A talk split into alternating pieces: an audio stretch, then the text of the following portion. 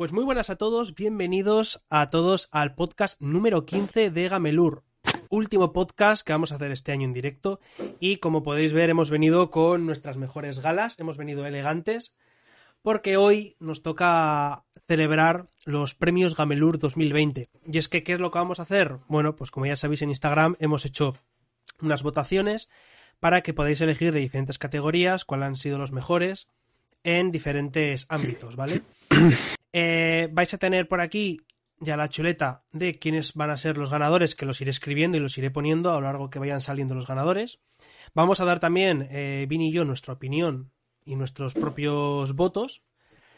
Y eh, vamos a ir empezando, yo creo que al grano, ¿no? Porque la verdad no hay mucho más que comentar de, de inicio. Pues nada, tío. Eh, entonces, ¿qué, ¿quieres empezar eh, con los del público, con los tuyos, con los míos? Empieza tú con los tuyos. Vamos a empezar con los tuyos. Primero. Bueno, no, no, no. Mucha, mucha presión, mucha presión. Mucha presión. Vale, bueno, pues entonces empezamos con el mejor protagonista, ¿no? Sí. Eh, a mí me gustaría en realidad empezar con los ganadores del público, porque, el- pero bueno, que empezar, si quieres Vamos, empezamos vamos con los variando, míos, yo pues. creo. Vamos, Vale, variando. No, bueno, ya si vamos a empezar así, seguimos el patrón, no me importa, empiezo yo. Va a haber algún World Vale. Premier. Va a haber World Premier. Pero no diré cuál. World Premier, vamos a hacer un trofeo así hecho con latas de de Coca-Cola. bueno, de, de Monster o algo así, que es más gamer. Bueno, mejor protagonista. A ver, eh, por poner en situación este 2020, pienso que hemos tenido muy buenos juegos en general. Lo digo por poner un poco en situación antes de empezar a hablar de los premios. Creo que ha sido un buen año en general, pero, o sea, que un buen año en respecto a que ha habido buenos títulos, pero sí que es cierto que tampoco ha habido, en cantidad tampoco ha habido una barbaridad. O sea, por ejemplo, eh, lo comparo con otros años y sí que pienso que no que está al nivel. Por ejemplo, el año que se llevó el GOTY de los Game Awards, el Sekiro, pienso que ese año fue flojillo. O sea, no hubo tantas salidas y sin embargo el año predecesor, pues es- teníamos el God of War, el Red Dead Redemption 2, el Spider-Man. eh, o sea, que era un año muy gordo y este año, pues digamos que son más discretos, ¿no? O sea, más discretos en el sentido de que no hay tanto bombazo, ¿no? No tenemos un Red Dead, no tenemos un... ot- bueno, tenemos otro Spider-Man, pero eh, tampoco es lo mismo, ¿no? Porque es una especie de mi- chiqui Spider-Man, ¿no? Es eh, que no digo que esté mal. Entonces, eh, una vez dicho esto, me ha costado un cojón elegir un cojón, ¿se puede decir un cojón? Bueno, ya lo he dicho tres veces. Me ha costado un huevo elegir el mejor protagonista. Bueno, elegir el mejor, no, elegir los tres mejores por este motivo. Eh, entonces, em, digo mi top 3. Para mí, en mi top 3, eh, digamos a la cola del tercero de este mejor protagonista, yo se lo doy al Doom Slayer. Eh, ¿Por qué? Pues por realmente es un poco un poco consuelo, porque realmente no me parece que haya habido nada que se dispute mejor este puesto. O sea, quiero decir, eh, ¿qué voy a poner? ¿Al del Animal Crossing este año? ¿Me entiendes? O sea, que hay gente que lo ha puesto, bueno, allá ellos, pero sin más. Entonces yo he puesto al Doom Slayer. Creo que aunque el objetivo del juego no es mostrarte una gran personalidad en el Doom Eternal, no es mostrarte las virtudes de la personalidad del Doom Slayer, eh, que sea un personaje muy profundo, sino que más, sea, más bien que sea simple, pero dentro de la simpleza creo que está bien. Creo que se entiende más o menos la idea y creo que está bien. Lo que pasa es que este año hay un nivel de protagonistas en otros campos pues bastante tochos, ¿no? Vale, Eh, antes de que Es el- continúes, por favor, sí. permíteme saludar a Roberto y la Foca. Que sí, estamos, hoy estamos de gala, eh, la Foca. Hoy venimos elegantes para lo de los premios que habéis estado votando todos en, el, en las historias de Instagram. Eh, Hmm. Estamos ahora mismo con lo del tema de los protagonistas, con los tres favoritos de Vini.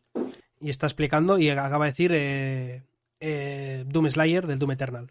Eso es, el Doom Slayer del Doom Eternal, por eso que creo que dentro de la simpleza del personaje que saben vendértelo, porque el Doom Eternal es un juego de acción pura y dura, en el sentido de que no se puede, o sea, es más importante jugar y matar mucho y, dar, y darle al tema que realmente eh, centrarse en la historia más de la cuenta. Entonces creo que, que lo que hacen está bien y creo que, bueno, como protagonista no está mal.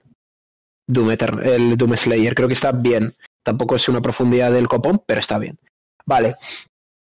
Eh, entonces luego, o sea, decimos los tuyos y los míos y luego discutimos, o sea, al revés y luego discutimos, ¿no? Un poco, lo digo porque estoy hablando de aquí solo. No, no, yo te dejo que, yo te dejo que hables luego. Ya vale, bueno, vale, me dejas que me empoce, vale, vale. Pues el siguiente, vale, el siguiente me ha costado más decidirlo. El primero, o sea, quien me conoce sabe quién voy a poner primero, me parece que no es sorpresa, pero bueno. el segundo, el segundo me ha costado ponerlo porque realmente me cuesta entender la historia, pero creo que es un buen protagonista. Eh, para mí el segundo es Zagreo del Hades. Creo que, que el Hades eh, narrativamente es muy bueno, creo que, que está, o sea, realmente te vende bien al personaje. Sí que es cierto que a mí la historia tienes que prestar igual demasiada atención, pero sí que es cierto que el carácter de Zagreo te cala. A, mí, por lo menos, desde mi punto de vista. Y creo que está bien. Creo que las, los diálogos que tiene son muy buenos y me parece que la personalidad que le han creado a Zagreo va muy, va muy bien, casa muy bien con todo el lore que envuelve a Hades, que es un indie de 10 de este año, que la verdad es que en este, en este campo los indies, por ejemplo, el año que se clasificó como primer, como de Goti el Celestia, creo que era, o el Celeste, Celeste Celeste creo que no es tan bueno como el Hades. El Hades creo que tiene muchísimas más virtudes y creo que el protagonista está francamente chachipistachi. Vale, bueno, y el mejor protagonista, si me conocéis, o oh, qué sorpresa, para mí el mejor protagonista de este año es Eli del Last of Us 2. Creo que, creo que personalmente me parece no solo el mejor protagonista de este año, sino quizás el mejor protagonista de la década, para mi punto de vista. Luego me imagino que como nos vamos a explayar bastante a hablar del Last of Us, os puedo decir un poco más en profundidad, pero bueno, por, por decirlo de algún modo, eh, es una evolución. Eh, bueno, pues muteame. Es una evolución realmente eh, espectacular. No solo, sí que es cierto que me hubiese gustado poner a Abby también, a la vez, al mismo tiempo, pero eh, sí que es cierto que estrictamente hablando, la protagonista en Last of Us, aunque comparta un poco protagonismo con Abby, es Ellie. Y, realmente el Last of Us 2 sabe cómo volverte a Ellie la protagonista y dejar atrás lo que hay que dejar atrás, ¿no? tampoco es que, claro, no, no puedo hacer spoiler, pero bueno, realmente... Es complicado muchas veces hablar de... Eh, sí, es, difícil, pero bueno, no quiero, no quiero fastidiarle a nadie el juego. Entonces, eh, Eli me parece que no solo eh, la historia que la envuelve es genial, sino que me parece que, que Eli como personaje, eh, sobre todo, no solo su carácter, incluso, fíjate qué tontería, incluso su propia orientación sexual me parece un atrevimiento porque Fijaos, os voy a poner un ejemplo muy absurdo, pero yo creo que me vais a entender. Eh, desde mi punto de vista, no sé si, bueno, no sé si os habéis eh, dado eh, cuenta, no sé si habéis oído la noticia de que Star Lord resulta que es bisexual, el personaje de Guardianes de la Galaxia. no sé si te has enterado tú, Harry. Sí, me enteré, Cosa que me parece, para empezar, absurda, porque creo que no le pega ni con cola al personaje, pero bueno, eso ya es opinión personal. Pero bueno, ya que lo haces, demuéstralo, no me lo digas en un puto tweet y ponlo en las películas y eso en Last of Us. JK Rowling apunta. Claro, efectivamente, lo mismo pues con Dumbledore es otro ejemplo. Eh, realmente eh, para mí está muy bien dar ese paso, pero me parece cobarde. Y sin embargo, Last of Us no solo lo hace, sino que te rebaña en ello y creo que está súper bien definido, no es que esté forzado, no es que él de repente, ¿sabes? Eh, tiene una trayectoria, no sé, eh, y me parece que eso hace que el personaje sea todavía mejor porque encima es como un poco protesta, ¿no? Que eso siempre... Vale, y bueno, y me voy a parar aquí porque podría estar hablando de él y... o sea, tengo el póster ahí. tengo el póster ahí. De, este juego podríamos hacer un podcast entero, yo creo. Sí, sí, sí, sí. Bueno, ya está. Bueno, pues voy a pasar a los míos, que la verdad es que no, tengo poco que discutirte y vas a descubrir por qué, ¿vale? Y es que, eh, bueno, antes de nada, muy buenas, eh, abogado freak, que no te he podido leer porque como está aquí Vini de charleta, pues no se le puede interrumpir al pobre. No, se me puede interrumpir, hombre, lo que es que me has dejado aquí solo ante el peligro. Pero bueno, no, ahora embárrate tú. Eh, bueno, lo primero, está diciendo, por ejemplo, está diciendo Imanol y, Balto están diciendo que no les gusta mucho el de Last of Us y demás, y que no, no estará en el, de, en el de The Last of Us. Pues Imanol, te invito a que vengas, porque siempre está bien conocer todo tipo de opiniones. Yo no comparto al 100% la opinión con Vini. Entonces también vamos a andar también ahí un poco agresca. Es que eh, también para a mí cuando salió el Last of Us me ha parecido el juego de la década, ¿sabes? Entonces, en ese sentido está bastante vendido el pescado, pero bueno, os voy, os voy a dar sorpresillas, así que tranquilos.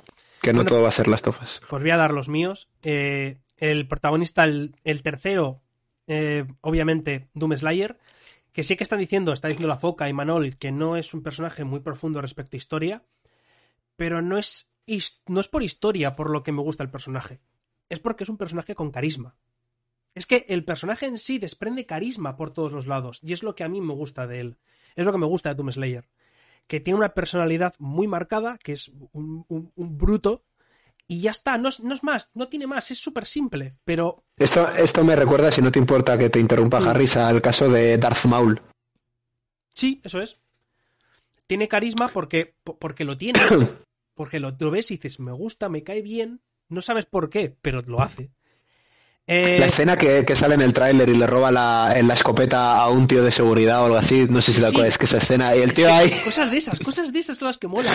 Son Doom- detalles, son detalles, son los detalles. En el Doom de 2016 me acuerdo que nada más empiezas, te empiezan a meter la chapa de la historia y coge el Doom Slayer, agarra la, la pantalla y la manda a tomar por culo, como diciendo, a mí me la suda tres cojones lo que vayáis a decir, yo vengo aquí a matar bichos. Eh, Con cierta coherencia, pero sí. Claro, el número 2, Zagreo. Volvemos Ah, a... mira, bien, joder, de momento coincidimos, vale. Vale, bien, bien. dices tú, es un personaje que, bueno, es que el juego en sí tiene muchísima historia, tiene bastante más historia de la que parece, y todavía no me he encontrado ni un solo diálogo repetido con los enemigos. No, no, es, es la pera limonera el nivel de diálogo que tiene el Hades. Es, es sorprendente, sobre todo para ser un indie, y, y diálogo doblado. No, no, no lee en plan eh, juego Final Fantasy de Game Boy, ¿sabes? No, no, te ponen el diálogo y el diálogo está doblado de principio a fin, Sí. tío. Aparte, eh, Zagreo es un edgy de la vida. Es un bad boy, pero de, de manual. Es una pasada. Es el, es el típico malote. Y es que no sé, es que lo mismo. Tiene, un, tiene una personalidad muy marcada y una forma también de hablar que a mí me ha gustado muchísimo. Y en el top 1, aquí discrepo contigo, porque él ya te he dicho que no me gusta nada. Pero aquí tengo que decir que le doy mi voto a Abby. Tengo que decir que Abby me cae mal. Para empezar, me cae mal. Pero es un personaje que eh, reconozco que es buen personaje, pero ha conseguido que me caiga mal. Esto es que me alegra que, que, que digas eso porque también, o sea, yo entre protagonistas estaba pensando en Abby también. Esto me, re- o sea, con Abby, bueno, luego, luego lo comentamos. No, sí, Yo sí, no Roberto tiene razón, le doy el top 1, pero me cae mal, es que es verdad. No es lo mismo. Pero que vamos a ver, mira, mirad, mirad, mirad, eh, a- os gusta Breaking Bad, ¿no? A la gente. ¿Por qué? Si el prota es el malo. pues esto es un poco parecido en realidad, ¿no? Exacto. Esto es un poco parecido, esto es un poco parecido. Eh, vale, pues vamos a pasar a los que a los que ha votado el público. eh, que ya tenéis ahí en verde, ju- justo encima tenéis eh, quiénes han sido los nominados. Y voy a empezar a decir quiénes han sido eh, los votos. Como ha habido eh, una variación de votos, porque al final era por stories y demás, más o menos la media ha estado entre mm, un- unos, mm, unos 110 votos, una media, ¿vale? Bueno, está muy bien. bastante bien. Me alegro muchísimo y de verdad os lo agradezco a todos los que habéis votado. Eh, lo he puesto en porcentajes, ¿vale? Para más o menos equilibrarlo todo. Ujú. ¿ok? Eh, vamos a empezar desde lo más bajo y sería eh, Ichigan Kasuga de la saga Yakuza. El 7% de la gente. Sí que ha gustado ese personaje mucho, ¿eh? Eh, Aunque sea el menos votado, sí que ha gustado. Yo creo que es el menos votado porque el, el Yakuza sí que es verdad que en Europa tampoco es un juego que vuelva loco. Eso es. Pero a ver, Y al final la competencia es que tienes ahí al Hades, al Spider-Man, ¿sabes? Tienes Claro. al Last of Us, tienes... La, realmente yo creo que es por desconocimiento, pero es un buen protagonista, ¿eh? es importante. Tiene, es el que menos votos tiene, pero ha entrado aquí, que no es poco. No, oye, bien. Claro, es lo que No, estoy, de acuerdo, estoy de acuerdo, estoy de acuerdo. En verdad. Con un 11% de los votos, eh, Zagreo, del Hades. Con un 15%, Eli, del The Last of Us 2. Pegamos un pequeño saltito claro. con Abby, 21%. Abby ya tercera, ¿no? Estamos hablando del top 3, este entra Abby. Eh, top 3, Abby. Eh, presenta esto el Cigala. Los Eh, le, está llaman el cigala desde el chat a, a, a- a Harris, claro, es que con traje y pelo largo, macho, el cigala o el cantante de Warcry.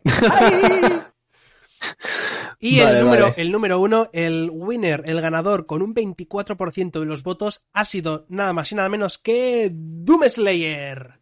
A ver, eh, que gane el Doom Slayer a Abby es un despropósito, y a Eli. Sí, sí, a eso ver, es así, eso es así, el pueblo pero, pero eh, se han dividido los votos con Eli y con Abby. Esto es como cuando salió Más Madrid, que, se dividieron, que le jodieron a Podemos, pues igual, yo creo. Pero bueno, eh, yo, o sea, en realidad estoy contento con que estén todos estos personajes. El voto de la gente, pues eh, siempre lo suelo decir esta frase en los podcasts, que es eh, da libertad, recibirás anarquía, ¿no? Pues eh, a la vista está, pero bueno, vale, venga. Y obviamente, obviamente, con el 22%, en segundo lugar ha sido Miles Morales de, de PS4. Personaje que Es que no le he jugado. Muy bien. caro para un juego tan corto, tío. No, está bien, sorry. pero aparte que, a ver, es un juego... Pero es mejor que el anterior, porque a mí el, el- el Peter Parker No, del, no, no. del Marvel Spider-Man me parece, me parece increíble. Si hubiese Para mí- salido este año, hubiese tenido verdaderos problemas con este tope. Sí, Manuel está conmigo, cierto caro para que, que para lo corto que es, ¿no? Es que, a ver, es un poco sí, efectivamente. Vale, pues vamos a pasar a la siguiente categoría, que va a ser la del el mejor villano. Oh, mejor villano. Aquí Eh, os voy a dar Empiezo yo si te parece sorpresita. bien, esta vez. Vale, vale, cambiamos ¿Ves bien, me parece guay. Me parece Eh, guay. Bueno, el número 3 me voy a poner a... Yo creo que de aquí no vas a poner a ninguno de los que he puesto, pero bueno. Eh, Vas a sacarme indies en sí, sí, indies. totalmente. Eh, Risky, Risky Boots del Shantae. eh, que Ostras, no, no lo he visto venir, ¿eh? Me gusta, me gusta. Me gusta, Eh, me gusta. Es un personaje, es típico villano de toda la vida, super tal, sí, pero es que sigue teniendo ese carisma que mantiene en todos los títulos de la saga. Y me ha vuelto a gustar. Incluso esta aparición ha sido totalmente inesperada. No quiero hacer spoilers del juego, tampoco es un juego que tenga un lore increíble. Pero no me esperaba para nada algunas cosillas que han pasado con el tema de Risky Boots. Y me ha alegrado bastante. Eh, número 2. voy a poner a Tinkerer, del Spider-Man Miles Morales. ¿Por qué? Mm, ¿La, la has jugado el Spider-Man Sí, Miles lo Morales? lo he jugado. Eh, Y es que no he tenido la oportunidad todavía, tío. eh, y me ha gustado más que el propio protagonista. ¿Por qué? Eh, porque es un villano que no es el más trabajado, tampoco le de- tiene mucho tiempo para que sea un personaje trabajado, porque el juego dura unas 6 horas, pero la verdad es que eh, es, un es un villano de esos que dices, vale, tiene una razón por la que es villano. Tiene un lore, tiene una historia, por qué es villano, por qué se comporta así. Entonces, es lo que me parece interesante y lo que me ha, lo que me ha gustado a mí. Eh, sí, Roberto, me pasa el Miles Morales. Mm, Dura poquito. Creo que han sido seis horitas o algo así lo que me ha durado el juego. Es que, jolín. Y eso que seguro que será bueno porque al final es el otro también, pero bueno. Efectivamente, Imanol, me has pisado lo que iba a decir luego. Luego lo comento. luego Y- lo comento, sí, sí. Luego lo para comentamos. mí el número uno ha sido eh, Sriek, del Ori 2. Sriek es el. es como el es una especie de búho. eh, que es el villano del juego. Y a mí me ha encantado, me ha enamorado. De verdad os lo digo. Ah, sí, del Ori, ¿eh? El Ori 1 muy, muy bueno, ¿eh? Y este, por lo que he visto, porque me he estado viendo muchos vídeos, sí que es verdad que no me lo he pasado, pero está muy, muy bien. Muy, muy, muy bien. Es un, es un villano que lo mismo, lo mismo que Tinkerer. Tiene una razón. Incluso esta, esta razón me gusta mucho más. Porque viene. No quiero hacer mucho spoiler, ya digo, pero tiene un lore que es muy importante. eh, con el este y da. y explica el por qué hace sus acciones. Tiene un porqué todo lo que hace en el juego. Y es lo que más me ha gustado, la verdad. Y esos serían mis, mis tres villanos favoritos de, de este año. Ajá, bueno. Me, me gustan, me gustan. Vale, pues eh, pasamos a los míos, si te parece. Alright. Vale, em, empiezo por el tercero. Eh, para mí en este top, eh, esto sí que me ha costado más decidirlo porque sí que había buenos candidatos y, sí que es cierto, no lo tenía tan claro como el de mejor protagonista. El mejor protagonista sí que lo tenía más claro. El mejor villano, eh, en el tercer puesto, tengo al propio Hades de Hades. Me parece que es muy chulo. Me parece que toda la historia. Sí que es verdad que le pongo más por lo que le envuelve de la historia de Zagreo, pero eh, me gusta cómo imponen al personaje, como, como esa nueva versión de Hades, ¿no? Sí que es verdad que para mí el Hades histórico Forever and Ever siempre va a ser el de la película de Hércules de Disney. No va a haber mejor Hades en, en, la historia, es imposible. Por cierto, que me parece que la he visto en inglés, me parece que está mejor en castellano, infinitamente mejor la voz. La voz en inglés de ese Hades es este Kevin Bacon. Y en castellano no sé quién es, pero es el puto amo claramente. eh, no sé si es el de martes y 13, fíjate, José Mayuste podría ser, pero ahora mismo sí. lo tengo. No, igual el de Goma Spum, no sé, lo tengo que mirar. Bueno, el caso es que el Hades de, de Hades, del juego de Hades, me parece que está muy guay. Creo que impone mogollón y creo que la historia está francamente chachipiruli con él. Y está muy chulo, muy chulo. Eh, Yo vale, verdad, no sé si he pensado eh, en Hades, también he pensado en el personaje, porque también me gustó mucho el, el lo que era el personaje de, de Hades y el es que mola, es que es sus guay. cosas y el por qué se comporta así. Pero es que los otros tres que tenía me llamaban muchísimo más. Yo creo que la habría estado en el cuarto o quinto puesto de villanos Hades, ¿eh? Para uh -huh. Uh -huh. No, no, realmente es guay. Eh, vale, voy a pasar al primero, porque si digo el segundo, ya más o menos vais a ver cuál es el primero. Así que voy a decir el primero directamente y luego os digo el segundo. Vale, para mí el mejor villano de este año. Eh, redoble. para mí el mejor villano de este año es eh, Denatrius de World of Warcraft. Eh, ¿Por qué? Me parece que... Gracias y Denatrius. Denatrius, Denatrius. Para empezar, como bien ha dicho Imanol, eh, en castellano le han puesto la voz de Christian Bale, o sea, el actor de doblaje de Christian Bale y de Batman, lo cual ya, ya está, ayuda. Mm, hombre, ayuda mucho, pero quiero decir que se lo han currado. Y el personaje me gusta, tiene un giro bastante chulo y creo que si a estas alturas en World of Warcraft consiguen que un personaje villano te enamore como lo han hecho otros, teniendo en cuenta el, nivelazo que hay en World of Warcraft a nivel villanos, porque tienes eh, desde Arzas, incluso, bueno, con sus altibajos, ¿no? Pero está también Kael'thas, está también Illidan, o sea, realmente hay mucha, mucho potencial y que consigan sacar un villano con ese carisma a día de hoy me parece todo un logro y me parece súper chulo, la verdad, de Natrius y tienen muchísimo flow.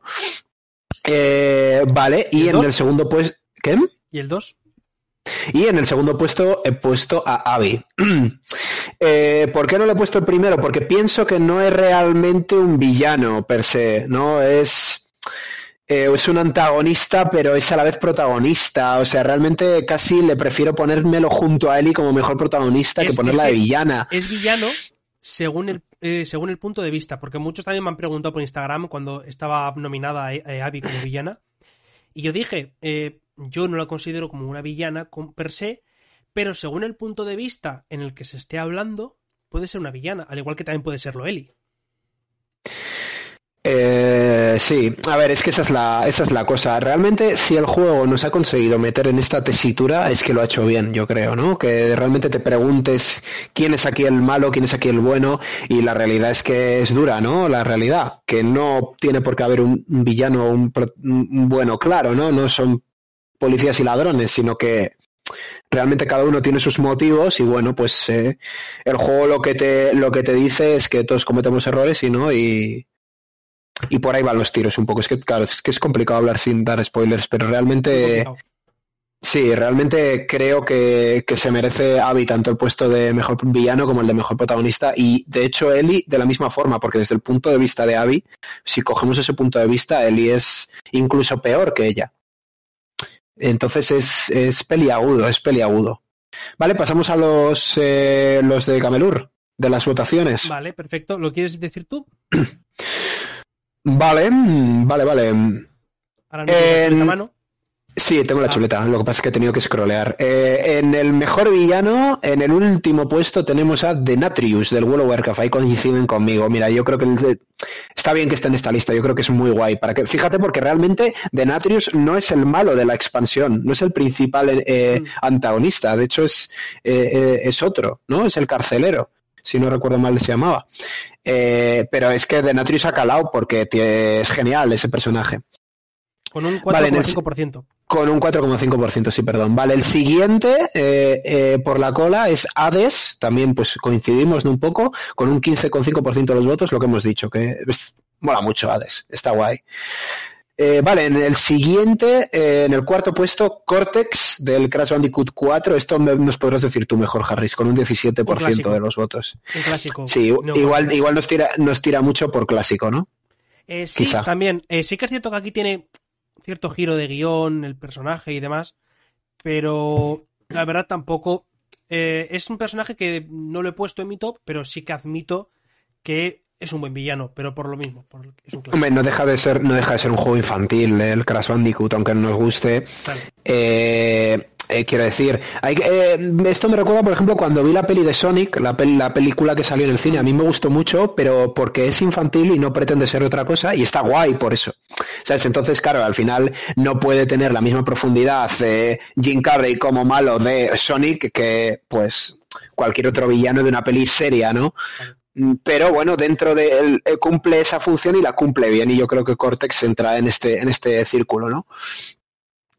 Eh, vale, el siguiente con un 19% de los votos y en el tercer puesto Sephiroth de Final Fantasy VII. Bueno, este pues casi por un motivos parecidos a Cortex, ¿no? Es un mítico de, de los videojuegos. Sephiroth igual es de los de los 10 villanos más míticos de los videojuegos, sino el que más, ¿no?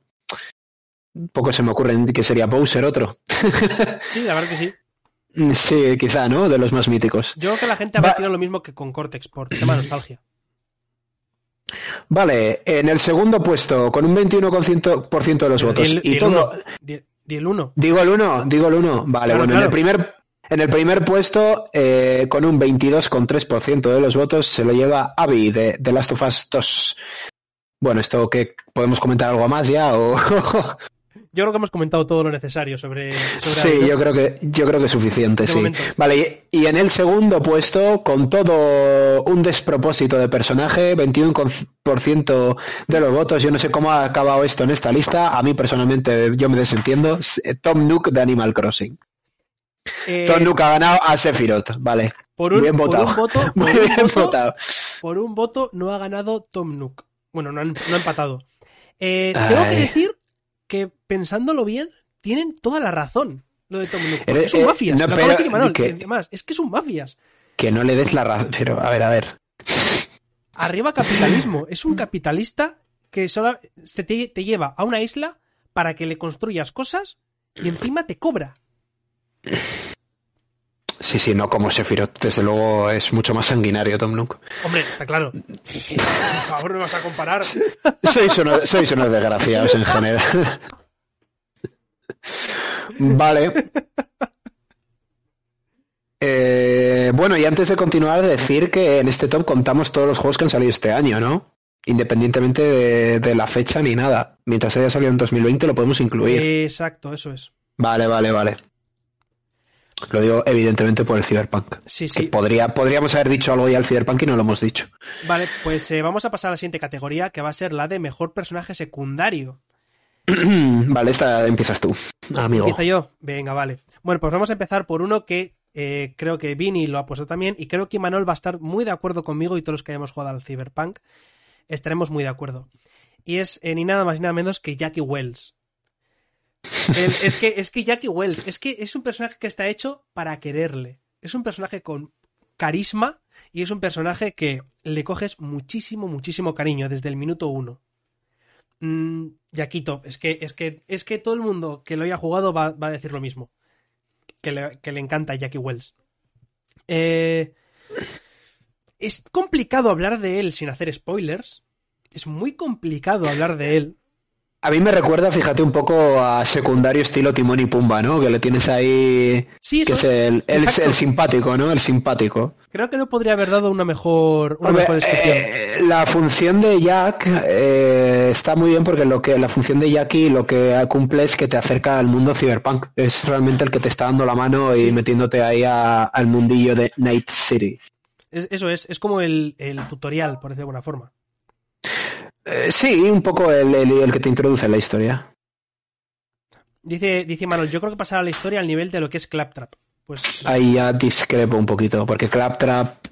Es que Claptrap es un icono, tío. O sea, Claptrap es una mascotilla. Y Yaquito no es una mascota, es eh, en realidad se acerca más Claptrap a lo de Timón y Pumba que quiero decir. Igual, ¿no? Tú eres más la, tú, tú eres más el Claptrap de Jackie Wells. sí. vale, siguiente, Harry. Pues en el puesto número 2 voy a meter a Taka del Ghost of Tsushima, que es el, es el herrero que te hace algunas armas y demás. Y a mí me encanta este personaje. En cuanto lo conocí un poquillo, me encantó. Porque es el, es el típico personaje que no es eh, valiente, que se diga. Pero no es, perdón, no es que sea un gran guerrero, pero consigue ser valiente y se consigue sacar su, su lado más valeroso en los momentos que hacen falta. ¿Sabes? Eh, eh, es una persona con, como se suele decir, uno, uno con, el mítico que tiene principios, que vela por los demás, que se preocupa por el resto. Y tiene una amabilidad y un todo que es increíble. Y aunque no sea un guerrero, es el primero que se apunta para echar una mano en todo. Y es lo que más me gustó de él. Eh, llegas tarde, Sarchu, pero no pasa nada, que queda todavía mucho por hablar, no te preocupes. Eh, y el último que voy a hablar eh, va a ser eh, mi favorito del año ha sido Johnny Silverhand. Acá Keanu Reeves, nuestro papu. no he jugado lo suficiente como para ponerle en esta lista, por desgracia. increíble. El papel que tiene Johnny Silverhand es difícil hablarlo sin hacer spoilers, pero me parece súper importante. Tiene un carisma brutal. Es un personaje que tiene, es, mm, tiene una personalidad muy marcada y es increíble. Eh, Sarcho dice que está en la misión final. Yo estoy a punto de terminármelo ya después de cuarenta y pico horas. Es un capullo de manual, eso es. Pero es que es lo bueno que tiene, que es un capullo de manual, pero es que el personaje está hecho para ser así. Y es lo que mola. Y te va acompañando en todo momento y terminas cogiéndole lo mismo, muchísimo cariño, porque es un personaje que está hecho lo mismo para ser querido. Y aparte que es Keanu Reeves. Quiero decir, nada que decir en contra de Keanu Reeves, ¿no? Es que Keanu Reeves me encanta Keanu Reeves, amo a Keanu Reeves, pero si fuese buen actor también estaría genial. lo siento mucho, o sea, es que es muy plano, chavales, lo siento, pero, o sea, pero en realidad me encanta John Wick, Matrix es de mis películas favoritas, pero, y, me encanta como persona, como actor, pero bueno, ya está, ya lo he dicho. Eh, vale, pues, eh, ¿Qué te queda? Eh, ah, bueno, ya está, ¿no? Entonces me toca a mí. Vale. He tenido un poco dilema, pero creo que creo que voy a hacer un pequeño cambio eh, y voy a y voy a incluirle porque me genera mucha inquietud y, y en mi top en mi tercer puesto iba a poner a otro, pero en mi tercer puesto voy a poner a Uther del World of Warcraft. Eh, ¿Por qué? O sea, realmente eh, hay muy poco que se sepa de él. Es un secundario de WoW legendario con todas las letras, no es un paladín, es el paladín que entrenó a Arzas, ¿no? Eh, me parece que Uther tiene mucho que enseñarnos esta expansión. Yo todavía sé que la gente ha avanzado, pero como tienes que elegir las misiones concretas, yo todavía no he podido hacerlo. Pero eh, estoy muy peado con lo que puede pasar de Uther y realmente la historia que le han puesto a Uther esta expansión del WoW me parece top me parece top. Podéis ver el vídeo, hay un vídeo muy chulo, incluso si no os gusta el WoW os lo recomiendo ver, ¿no? Eh, para poneros un poco en situación, Shadowlands es un poco el mundo de los muertos, ¿no? Donde vas cuando mueres en World of Warcraft. Y Uther fue asesinado por Arzas, y sin hacer mucho spoiler, deciros que parece que su muerte no fue habitual al uso, ¿no? Y, y realmente ese por eso lo he incluido como secundario. Realmente tampoco es que haya tenido una gran presencia, pero está ahí y, quería meterlo, quería meterlo. Vale, eh, no, no quería meter, no quería meter más de un personaje de Last of Us en mejor secundario, pero evidentemente eh, mejor secundario he puesto a Lev de Last of Us 2. Me parece muy guay el personaje de Lev, es el niñito chino, ¿no? Eh, o asiático, no sé si es chino concretamente. Pero me gusta mucho el papel que le dan, me gusta mucho cómo ese, utilizan ese personaje en Last of Us para presentarte, digamos, el mundo, el bando enemigo en ese, en ese, en ese, en esas circunstancias y lo que ocurre con Lev, todo el transcurso que ocurre con Lev, está muy guay. Hmm. Perdón. Eh, vale. Eh, sí que es verdad que podría haber metido a Dina, porque Dina también me parece que estaba bien para meterla aquí, pero Lev me parece mejor. Dina me no, me, no me gustó tanto como Lev. Me encantó Dina, pero Lev me gustó más. Eh, Eh, opino, opino como tú. Aunque Lev no está en mi top, mm, me, me gustó mucho más eh, que Dina. Es que Dina no me convenció nada. Eh, a ver, Dina lo que pasa es que da un poco de tirria. Por, por cómo es ella. Pero está bien construido ese personaje. O sea, realmente está guay. Y el papel que juega Dina en el mundo de Ellie es brutal. De principio a fin. Pero Lev eh, me enganchó más. Me atrajo más y al final eh, de eso va, ¿no? Al final. Pero bueno, quiero decir que el Last of Us 2 está plagado de buenos personajes. Es que es, eh, eh, digamos que narrativamente Last of Us es muy fuerte. Es muy fuerte y, al final se junta el hambre con las ganas de comer y tenemos aquí un montón de personajes chulos, ¿no? Vale, y como mejor secundario, pues quería añadir uno al menos del, del Cyberpunk y añadido a Jackie. Realmente me parece, estoy muy de acuerdo con Harris, me parece que Jackie te introduce muy guay, eh, es una introducción muy buena al mundo de Cyberpunk y, y realmente eh, realmente le coges cariño. Incluso yo, de hecho, cuando empecé a jugar he dicho, bueno, voy a hacer un personaje, me elegí un nómada, digo, le voy a hacer un badass de la vida, que le importe los amigos una mierda. Y al final me pedía ya aquí cosas o me preguntaba cosas y, le decía, "Ay, es que me cae muy bien, venga, vamos a darle la razón. Yo quiero matar a esta gente, pero... pero mola, mola. Entonces, pues le, es- sí que es cierto que sí que es cierto que sobre el papel me parece que el Lev está mejor construido. Pero el papel de Jackie es muy bueno y- y engancha, engancha y cuando algo engancha, engancha. Y ese es mi, mi top. Dice, dice Sarchu que Jackie le parece demasiado latino. Sí, Hombre, ha ver, quedado es que es mexicano, quedado que es claro que es muy latino. Sí, sí. A ver, yo coincido con Sarchu que es como que te intenta remarcar de, eh, es latino, ¿eh? Es mexicano. No sé si te has dado cuenta, pero es mexicano. Por cierto, A, que sepas que es mexicano. a mí no me ha, tampoco me da esa sensación, pero bueno, sin más, a ver. Es como, es también muy eh, estereotipo, muy... eh, lo que es la- las frases o cómo habla muchas veces, es muy rollo estereotipo. No sé qué decirte, no conozco tanto a un mexicano, por desgracia. Ándale. Sí, sí, es que, es que es eso, es que dice... No, a ver, más tópico sería que tuviese un bigote, un sombrero mariachi o algo así. No sé, eso, eso a mí me parecería tópico, lo- no sé. Vale, vale, vale. Oye, que si no nos vamos a alargar, que vamos por el tercero y nos queda la tira, tío. Por nos eso te he queda dicho la de empezar tira. antes. Por eso te he dicho de empezar antes. Eh, vale, vamos a, a ir con lo que ha dicho el público. Ya tenéis, ya sabéis, los nominados están justo al lado de mi cabeza. Eh, porque he puesto los secundarios, ¿no? Sí, sí, vale. Secu- vale. Nominados al secundario del año, Es que, sí, no lo- es que yo no lo estoy leyendo, no lo leo bien. Lo, tengo muy pequeñito. Eh, vale, pues con un 12,9% de los votos eh, ha quedado Taka del Ghost of Tsushima. Nada que decir al respecto. Eh, con un 13,9% Ganki Lee del Spider-Man. Mm, Aquí no me ha convencido mucho, la verdad, Ganki Lee. No, no sé. Y es que, no sé, esta lista hay muchos que no me encajan. Y algún que otro despropósito como en el anterior. Pero bueno, continúa. Eh, con un 15% Tauna del Crash Bandicoot 4. Mm, han hecho un rework del personaje, interesante. No es, no es santo de mi devoción, pero es decentillo, me parece correcto. Eh, eh, tercer puesto, Dina con un 16,2% de las votaciones. Coincidimos aquí, me parece a mí, ¿no?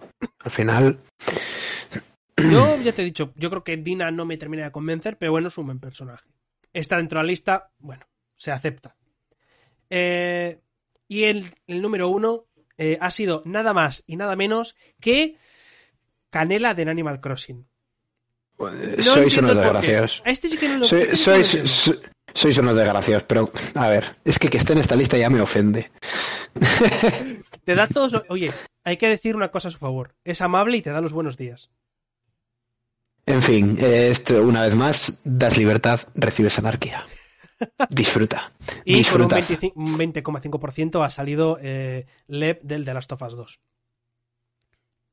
Bastante más merecido que Canela, pero bueno. Pero bueno, al final muchas veces también es... eh, a ver, seguramente muchos han sido troleadas, pero eh, pasa muchas veces también el tema de eh, que te gusta el personaje por X, como he, dicho, como he dicho yo con algún otro personaje. Me gusta porque, no sé, no lo sé por qué me gusta, pero me mola. ¿Sabes? Ve- veneno, veneno. veneno, Vamos a- venenísimo. Vamos a ir a, vamos a cambiar mejor de tema. Vamos a pasar a los eh, mejores arcos de personaje. Eh, te toca empezar a ti. Yo he hecho dos seguidas. Me toca empezar a mí. Mejor arco de personaje. A ver, es que después de. A ver, claro, es que, es que, claro, aquí ya, aquí ya sí que tengo que poner más. O sea, mejor arco de personaje, ¿vale? Mi tercer puesto, bueno, mira, voy a decir los dos primeros que son los que no van a ser sorpresa, ¿vale? Mejor arco de personaje, el premio se lo lleva Eli. O sea, para mí claramente eh, me parece que el arco de personaje... Hay una escena concreta, eh, un flashback con Joel en un museo, no voy a dar más datos, que me parece que si esa escena hubiese salido en una película de cine, de, de cine, de, de, de, o sea, de ir al cine a verla, una película de las, si hubiese una película que, o sea, si el Last of Us en vez de ser un juego fuese una película y te pusiesen la escena del museo en el cine y lo estuvieses viendo así sentado, yo, yo pensaría, digo, esta escena es historia del cine. A mí me pareció mí, eh, innecesariamente larga. Me, me, importa una mierda. Esa escena, esa escena en el Last of Us, el significado de todo lo que ocurre ahí, y el final de esa escena, que es cuando bueno, se pone un casco, no, no mm. quiero dar muchos detalles. Esa escena me parece histórica en los videojuegos. Histórica. Me parece que pocos videojuegos han conseguido crear esa, la sensación que se ha creado con esa escena. Esa escena es para llorar. O sea, esa escena, pero para llorar de, de, de lo buena que es. O sea, esa escena es la pera. Y, la trama argumental y el arco de personaje de Lee es muchísimo más profundo que cualquier otro de este año. No he jugado Ghost of Tsushima, pero me parece imposible que sea más complicada y más, o sea, más complicada y, mejor construida que esta, desde mi punto de vista. Me parece que, es la, la, pera limonera, ¿no? Pero bueno, tampoco me voy a explayar. En el segundo puesto está Abby por el mismo motivo. O sea, realmente eh, lo que consigue, quiero conseguir el Last of Us para mí, desde mi punto de vista, lo consigue, que es darte el punto de vista del villano, entre comillas, y, que realmente no sepas qué hacer, ¿no? O sea, no sepas qué pensar, que, que a día de hoy sigue habiendo debates en Internet de que, oye, pero es que era una gracia, ya, pero es que, ¿sabes? Ha conseguido eso el videojuego, y yo solo, yo creo que solo con esos, esos dos arcos de personaje son top. Eh, y eh, la sorpresa aquí sería en este caso Zagreo. Realmente el arco de personaje de Zagreo, la historia de Zagreo en el Hades me parece top. Ya lo he dicho antes, me encanta la historia de Zagreo, realmente engancha y que un roguelike consiga engancharte con la historia me parece un logro muy muy grande, muy muy grande, más aún si es indie. O sea, no se me ocurren roguelikes del mismo nivel, del mismo estilo, que consigan acercarte tanto y Zagreo es, se lleva el puesto, el tercer puesto merecidísimo. Oye, pero ¿por qué me interrumpes? ¿Que quieres morir? Bind of Isaac. Isaac, Venga. lo siento. Hades me ha encantado, pero Isaac es Isaac. ¿Como arco de personaje metes a Isaac antes que a Zagreo? ¿Arco de personaje? ¿Conoces el lore del juego? Pero, pero sí, sí, bueno, sí, bueno, pero no solo es lo que es, sino cómo lo cuentas. También. Por eso he puesto el ejemplo del museo. o sea, es como si tú, de mítica peli de, de vas una, a ver una peli de estas comedias de estas de instituto y dices, eh, tío, eres mi mejor amigo desde que se murieron tus padres. Y dices, vale, la, la historia es triste, pero es una puta mierda. O sea, quiero decir, pues para bien Isaac es algo así. Realmente no eh, ves, eh, si de hecho Sarchu está diciendo más o menos lo que estoy diciendo. Y el problema que tiene Isaac es que en el juego en sí no te lo cuenta, no te habla ni nada, te suelta las cinemáticas. Bueno. Muestra, no cuentes. En fin. Nada más que añadir, señoría. Te toca, te toca. ¿Me toca? ¿Estás seguro? Eh, bueno, pues vean. Eh, voy a empezar por el número 3 y es Gwen, que es el ciervo del Spiritfarer. Eh, no tendréis, creo que ninguno, ni putísima idea de quién coño es. Pero al igual que mm, Jackie Wells era como el tutorial del, del Cyberpunk, eh, Gwen es también el tutorial del Spiritfarer. Eh, hablando rápido del juego, eh, básicamente eres una. Eres la encargada de ser el de llevar las almas a, a, su descanso eterno y cumplir sus últimas. en plan, que terminen las almas en paz cumplir lo que lo último que deseaban, ¿vale? Y Gwen eh, es la primera que recoges y aunque su, mm, su, historia es muy cortita porque es la obviamente es la primera que se va a terminar yendo porque es la que te sirve de tutorial eh, me parece súper interesante el cómo cambia también su personalidad y cómo evoluciona cómo va descubriendo cosas de su vida y cómo va saliendo eh, su lado más humano llamémoslo vale porque son personajes los personajes son humanos pero el espíritu tiene forma animal, ¿vale? Aunque por, lo que he dicho que es un ciervo. Eh, en el número 2 voy a poner a Jin Sakai del Ghost of Tsushima, que es un personaje que empieza siendo... eh, No quiero entrar, es que es, el problema, los spoilers. Eh, eh, me parece un personaje decente, bastante bueno, y que empieza siendo un samurái honorable, que lo da todo por, por, eh, por su código de honor, etc, etc, pero se tiene que ver obligado al final a recurrir a otras técnicas, a otros, mm, a otros medios, para poder alcanzar el objetivo. Y se va viendo en la historia cómo eh, él eh, intenta mantener su estilo del samurái, pero poco a poco se ve influenciado o se ve obligado incluso muchas veces a tener que hacer eh, algunas cosas que no habría hecho en otros, en, en otros momentos de su vida. Depende de tus decisiones. Eh, sí, depende de las decisiones. Eh, es más, ahí vi un pequeño problema de Ghost of Tsushima por el que no me gustó tanto, tanto, tanto.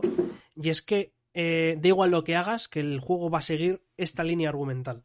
Porque yo fui por el camino samurái de ir súper honorable, de cara, uno para uno sin camisa, y daba igual, porque al final eh, la historia te lleva por un camino, ¿vale? Si pierdo Harakiri, Exacto, eso es. Pero eh, mm, el cómo va pasando a muchas, muchas escenas.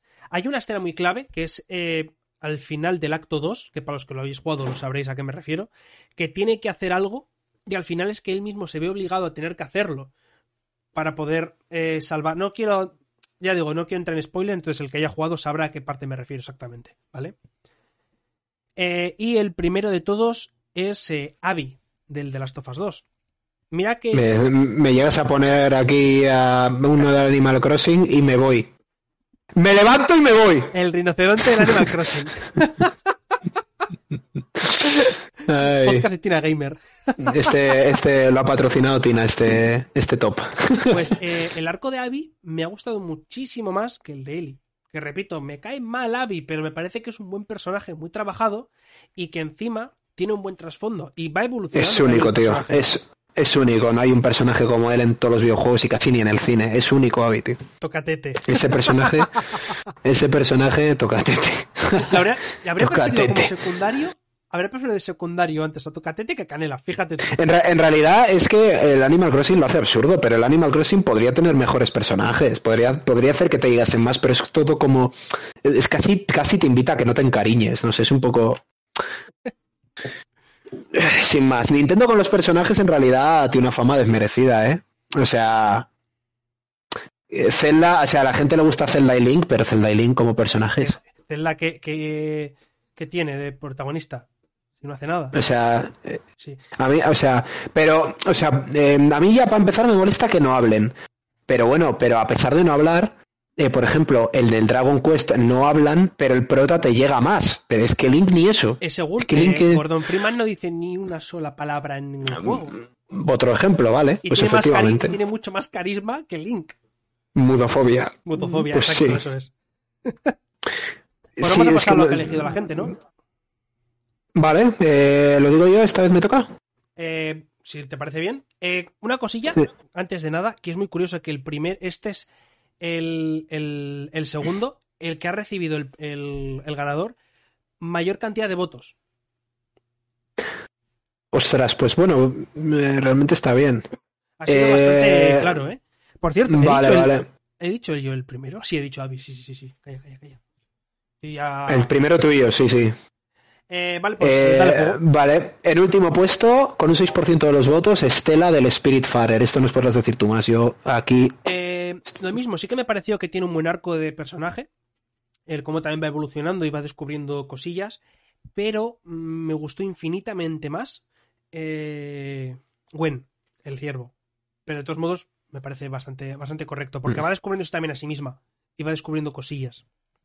Eh, saludos, extra gamers. ¿Qué Gracias por pasarte, tío. Muchas gracias por pasarte. Saludos desde Argentina. Oye, pues a tope, chavales. Eh, vale, en el siguiente, eh, el segundo por la cola, está Eivor del Assassin's Creed Valhalla, eh, con un 8,4% de los votos. Realmente yo es que este juego me, me escama mucho. Realmente cada día me alejo más de Ubisoft en vez de acercarme, o sea, y tengo el mismo problema con el de Immortals, ¿cómo es? se llama? Porque claro, yo conocía el God and Monsters, pero el es Immortals no sé qué, ¿no? Es que, jolín, se me olvida el nombre. Ahora? Sí, el que es un Zelda de Ubisoft. Es, ¿eh, ¿Cómo? El Immortals Racing Phoenix. Phoenix, Phoenix Rising, el Immortals Phoenix Rising. Eh, realmente es un juego que los personajes creo que están bien. Lo que pasa es que sí que es cierto que salió un pelín tarde y no le hemos puesto tanta atención como al Cyberpunk. Creo que tiene personajes buenos, pero bueno, es, sin más. Eh, ha quedado penúltimo Eivor del Assassin's Creed Valhalla. Eh, hace mucho tiempo que un Assassin's Creed no nos regala un personaje como Ezio, no nos regala un personaje como Connor, no nos regala no sé, un personaje como Desmond. Assassin's Creed está petado de buenos personajes. incluso añado el protagonista del Origins, del juego que se desarrolla en Egipto, me parece que está muy, muy bien. No tanto el del Odyssey. Eh, en mi opinión personal, personal, creo que el hecho de que te deje elegir chico o chica eh, no le viene bien personalmente. Creo que deberían mojarse.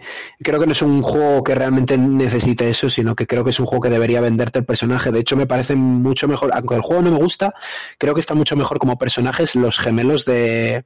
o los mellizos o lo que sea del, del Syndicate. Dice, dice Sarchu, corrige. No, no, no nos castiga con un personaje como Connor. bueno, yo creo que está bien Connor personalmente. No es Ezio, no es Ezio porque Ezio es el, el, personaje de, de, Assassin's Creed, pero, pero tampoco en los últimos que ha sacado la saga, pues desde mi punto de vista dejan que desear. Dice vale, que ya no son Assassin's Creed. Eh, el Origins yo recupero un poco la fe, ¿eh? Con el Origins yo recupero un poco la fe, pero el Odyssey y el Valhalla me parecen lo mismo, pero con otras texturas, la verdad, ¿eh? Lo siento para el que os gusta. Eh, vale, el siguiente, eh, en el cuarto puesto está Miles Morales con un 9,6% de los votos. Hombre, yo es que no lo he jugado, pero sí que lo, que no me extraña que esté aquí porque lo que he jugado en el otro Spearman ya, o sea, nada que lo hayan hecho un poquito bien. Miles Morales.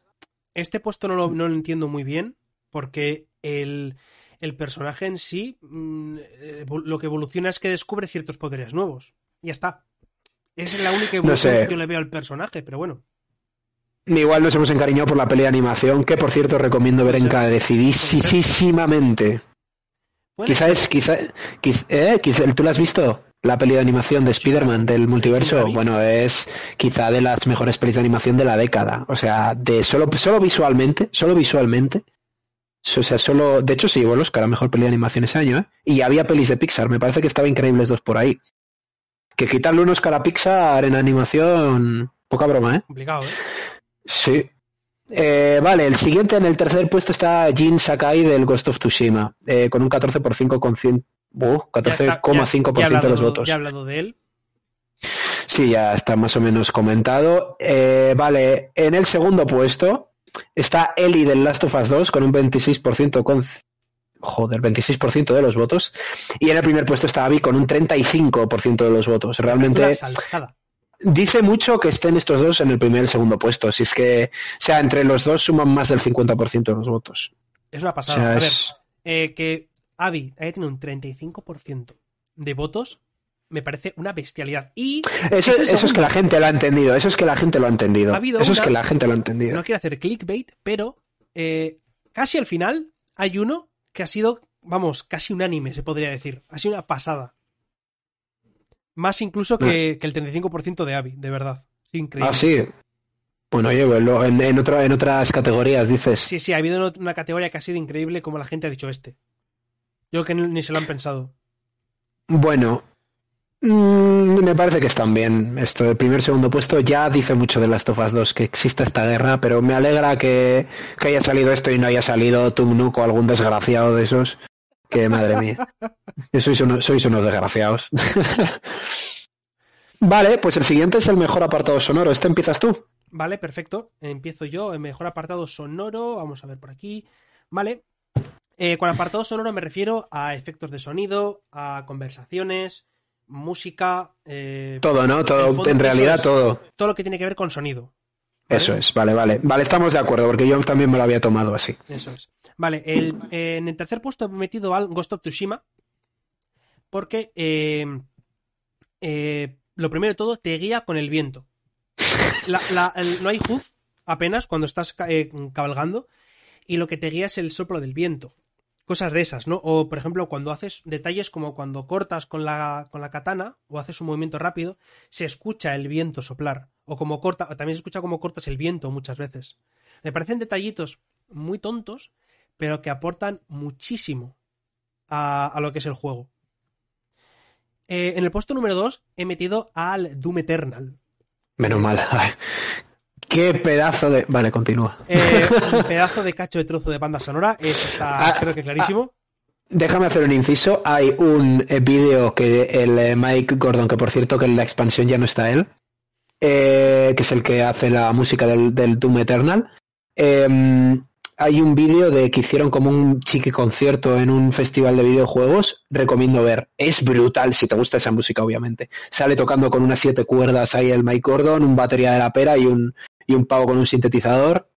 Si os gusta la música del Doom Eternal, eh, recomendadísimo. Un directo muy bueno. Y luego, como primero, eh, están diciendo, por ejemplo, eh, Hades, el Ori. eh, los he tenido muy en cuenta y he estado a punto de meterlos, pero es que el primero, yo creo que lo he metido en el primer puesto porque me ha sorprendido, porque no me esperaba tanto, ¿vale? Y ha sido el Carrion. El Carrion. otro juego indie. Te voy a dejar eh, que te expliques porque. el primero, es el primero, es el primero que. La primera reseña que hice en Instagram. Y es una especie de. eh, la película de la cosa. Pues tú eres la cosa. Ya, no, no, sí sé de qué va el juego. Pues eh, tiene efectos que son. que me encantan. Eh, entre los gritos de la gente. La música de tensión que suena todo el rato. Eh, cuando, te mete, cuando te mueves y vas por las tuberías, va sonando como. Entonces, Vale, eh, gra- gra- gra- gracias por el efecto especial artesanal. Muchas gracias por, por, por, por, por dar al mundo eso. Para continuar. Y tiene unos efectos que la verdad es que me sorprendieron. No me esperaba para nada que, que tuviera ese, ese énfasis en el juego. Entonces, para mí, eh, superó el resto de títulos por eh, también el factor sorpresa, que también influye mucho, obviamente. Eh, Harris tiene que hacer un podcast de grupos o cantantes de rock y metal que han colaborado o han hecho algo con videojuegos. Pues Eh, eh, solo, solo vamos a hablar del Brutal Legend entonces, porque. o del Eh, Guitar Hero. Te digo, Imanol, que eh, más a- en- para el final del podcast, si da tiempo, eh, quiero anunciar algunas cosillas que va a haber para el año que viene. Y si no, de todos modos, voy a preparar un post explicando muchas cosas que van a llegar para el, para el año que viene. ¿vale? Es, nu- es nuestro último podcast del año, aprovecho para preguntar. Eh, sí, lo he Sí. dicho ya. No, sí, sí, por si Ese acaso. es el, año, el, el caso que me hace. ¡Tina! Perdón, que me está rayando, me está rayando el sofá, tío. No, no- no te rayes, sofá, tío, no te rayes. Vale, eh, vale, ¿has terminado entonces? ¿Me toca? Vale, mejor apartado sonoro. Yo me lo he tomado igual que Harris, ¿no? Hablando de apartado sonoro, no solo hablamos de el propio efecto, los sonidos, que los diálogos, la calidad de los mismos, sino de la música también que, que tiene el videojuego, ¿no? Vale. En tercer lugar, y creo que si no fuese un indie debería estar mucho más arriba, es el eh, Hades. De momento, voy a coger una cosa que me va a hacer falta. Va a pillar la guitarra. Ma- No, no, no, no, no, hombre. ¿cómo va a pillar la guitarra? Esto, esto, esto que me hace falta, que está muy tocapelotas. Eh, he cogido, para los eh, oyentes de podcast, he cogido el Frush Frush, porque está muy idiota. Eh, vale, eh. ¿por qué el Hades? ¿Por qué el Hades? No solo me parece que realmente está muy bien en apartados de sonido, o sea, que el combate, es fre- el frenetismo del combate te, te, te acerca más con el sonido, ¿no? Eh, que está súper bien y realmente no tiene ninguna fuga, nunca, nunca nos solemos fijar en el sonido y, en este caso te fijas para bien. Y no solo eso, sino por ejemplo cuando sale un pececillo que puedes capturar, ¿no? Pues suena un sonidito. O sea, Mm. realmente está muy bien. Y la banda sonora es muy buena y creo que, que esté a este nivelazo, un puñetero indie. O sea, yo por, por casi todo, por en general a Hades le meto en todo, o sea, por eso, porque es un indie y no lo parece. Se nota, es la se caña. nota que has jugado pocos indies para decir eso que acabas de decir. Porque Hombre, yo a creo ver, que el, Ori, el Ori le metes tú en indie y el Ori tampoco está en indie, ¿eh? Es de Microsoft. El Ori sigue Es un indie. indie. Bueno, el, este, el Ori 2, el Ori 2 ha entrado, Eh. está, está entrando en el doble A, por llamar de alguna forma. Bueno, yo no te lo compro, pero bueno. El Ori 1 era indie y no, tampoco te lo compro. Pero bueno, vale. Aún así, creo que el Hades está por encima. Creo que el apartado, incluso el apartado sonoro es muy bueno. Eh, vale, en el segundo lugar he puesto el Last of Us 2. O sea, esto lo he metido en prácticamente todos los. O sea, porque realmente es que lo hace todo bien el Last of Us. ¿Qué iba a Eh, el, el sonido, del Last pero es que es muy bueno. Si no fuese bueno, no lo metería. Eh, si me preguntas, ¿es diseño, eh, vestimenta? Y digo, bueno, pues el Last of Us 2 son zombies, ese rol, pues bueno, pues no, no lo voy a meter ahí. Metería, metería al Hades. Pero en sonido realmente se lo merece, porque tiene un nivel de sonido superior. No tanto en banda sonora, que también, que también porque tiene unas canciones así de guitarra muy... Eh, realmente, realmente la música de Last of Us es única, Realmente, cuando tú escuchas algo, una canción de The Last of Us, dices, ostras, suena a The Last of Us. Y eso ya me parece top. Eso ya me parece. Y no solo eso, sino que el sonido, no solo de los disparos y todo, sino de la respiración de los personajes, tiene un sistema de la pera limonera que se nota, sobre todo, si te fijas, lo disfrutas incluso más porque cuando corres, bueno, la respiración de, de Eli o de Abby, de, bueno, que, o con quien sea que juegues en ese momento cambia, bueno, no sé, todo. Sí, eso es, sí, Ya, sé a qué te refieres. Eh, salió también, eh, no me hmm. acuerdo qué era, otro, otro aspecto también, otro detallito, tema sonoro que habían metido de los personajes, aparte del que dices, lo de que se nota que se cansan y demás. Sí, sí, es una, es una pasada, es una pasada. Y en el primer puesto, pues Doom Eternal. Doom Eternal, eh, como amante del heavy metal, Doom Eternal es un Doom Eternal, un Doom no sería, un Doom moderno no sería un Doom sin esa pedazo de banda sonora de Mike Gordon. O sea, es, es una banda sonora que terminas el juego y te dan ganas de ir a Spotify y ponértela. O sea, eso es otro nivel. O sea, tú estás jugando al Doom Eternal matas a un bicho y suena ahí pum, pum, pum, o sea, realmente es, o sea, mira, he dicho que en el Hades ayuda al combate, pero es que en el Doom es que eh, el Doom hace que explotes tú con el Doom, con el Doom Slayer, hace que, que, que te invada la ira, o sea, es, es tremendísimo, tremendísimo. Y además el apartado sonido también está muy bien, el tema de la motosierra, el todo, realmente son sonidos potentes. Eh, y vamos, y, y sobre todo lo pongo por la música, tampoco nos vamos a engañar, la música es de 10 y espero que si sigan, que Creo que los siguientes Dooms no van a estar con Mike Gordon porque tuvieron un poco de movida, pero eh, creo que si ponen un sustituto al nivel lo puede hacer también guay. Está muy bien a nivel sonido. Vale, pues vamos a los, los del público. Ostras, ¿eh? Vamos muy mal de tiempo, la verdad. Vamos perfectos de tiempo. Está todo pensado. Eh, vamos a ir con los del público. Eh, pues con un 11,3% ha quedado el Hades, ya hemos hablado de él. 13%, eh, Miles Morales. Eh, tiene ese rollo, ese rollo, pues, eh, de las canciones, ¿no? Muy, muy Miles Morales. si habéis visto la serie de animación, sabéis a qué me refiero. Muy rollo hip hop, rap, etc. Mm, por ejemplo, lo típico, ¿no? Cuando escuchas a JJ Jameson hablando por la radio, cosillas así, puede ser interesante. Eh, Siguiente, con un 14% de los votos, Ori and the Will of Wisps. Mm, lo mismo, eh, me parece un juego con un detalle eh, artístico, tanto sonoro como gráfico, me parece increíble. Así que poco tengo que decir de él, la verdad. 15,9% eh, Ghost of Tsushima.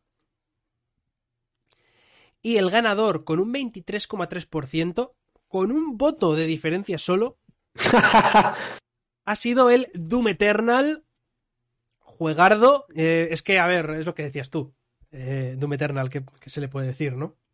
Este es demasiado, la banda sonora es otro nivel. Brutalísima. Y en segundo puesto ha quedado The Last of Us 2 con un 22,5%. Que tampoco está mal. Decir? La música, o sea, hablamos de Doom Eternal también, pero el Doom Eternal es muchísimo más llamativo a la banda sonora, pero la de Last of Us 2 es increíble, ¿eh? o sea, eso, eso es así. La cosa es, que la música del Doom Eternal te acompaña constantemente en los combates. Es que el Doom sin esa música no es Doom. Y los tiros y el desgarramiento y el, sonido es parte del Doom. Y el Last of Us es parte, pero no tanto. Pero eh, sigue siendo la hostia, sigue siendo la hostia. A mí me encanta una cosa del Doom y es cuando le, arrancas un ojo a los bichos gordos y hacen. Suena así en plan. Me parece. Me parece... Es verdad, cuando le metes el headset ahí. No, cuando la agarras tú y se lo arrancas. Ah, no, no, pues cuando tú le, das, le haces un headset a bichos de estos zombies suena. Algo así. eh, pues vamos a pasar al siguiente que va a ser eh, el apartado gráfico. Lo mismo que hemos estado hablando con el sonoro, pues eh, exactamente lo mismo. Detalles, eh, luces, todos esos aspectos que no solamente tiene que ser que se ve mejor o se ve peor, ¿vale? Uh ¿Empiezas tú, por favor, si te parece bien? Sí, eh, vale, este he hecho un top 3, pero he hecho eh, en el tercer puesto, no lo pongo en el tercer puesto estrictamente, sino que lo pongo aparte, ¿vale? Yo eh, eh, me refiero al Ghost of Tsushima.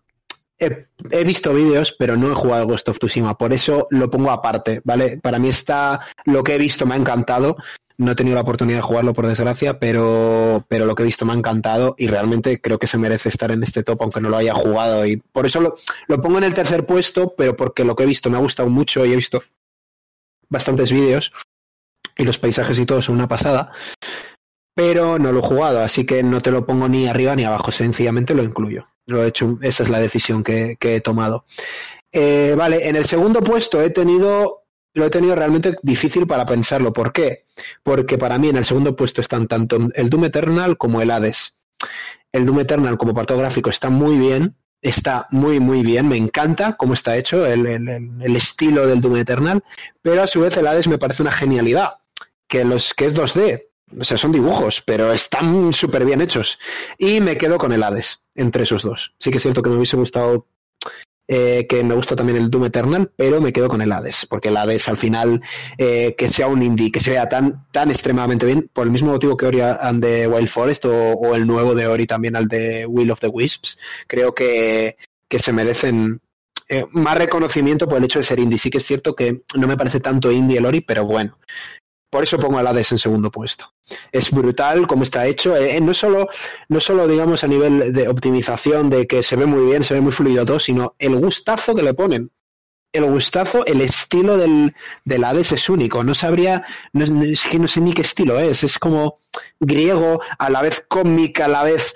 Eh, es que es muy raro, pero es genial. O sea, eh, cómic griego, tío. ¿Nunca has visto un cómic de la época griega? Son súper clásicos. Eh, eh, sí, sí, sí. Vale, venga, voy a decir otro.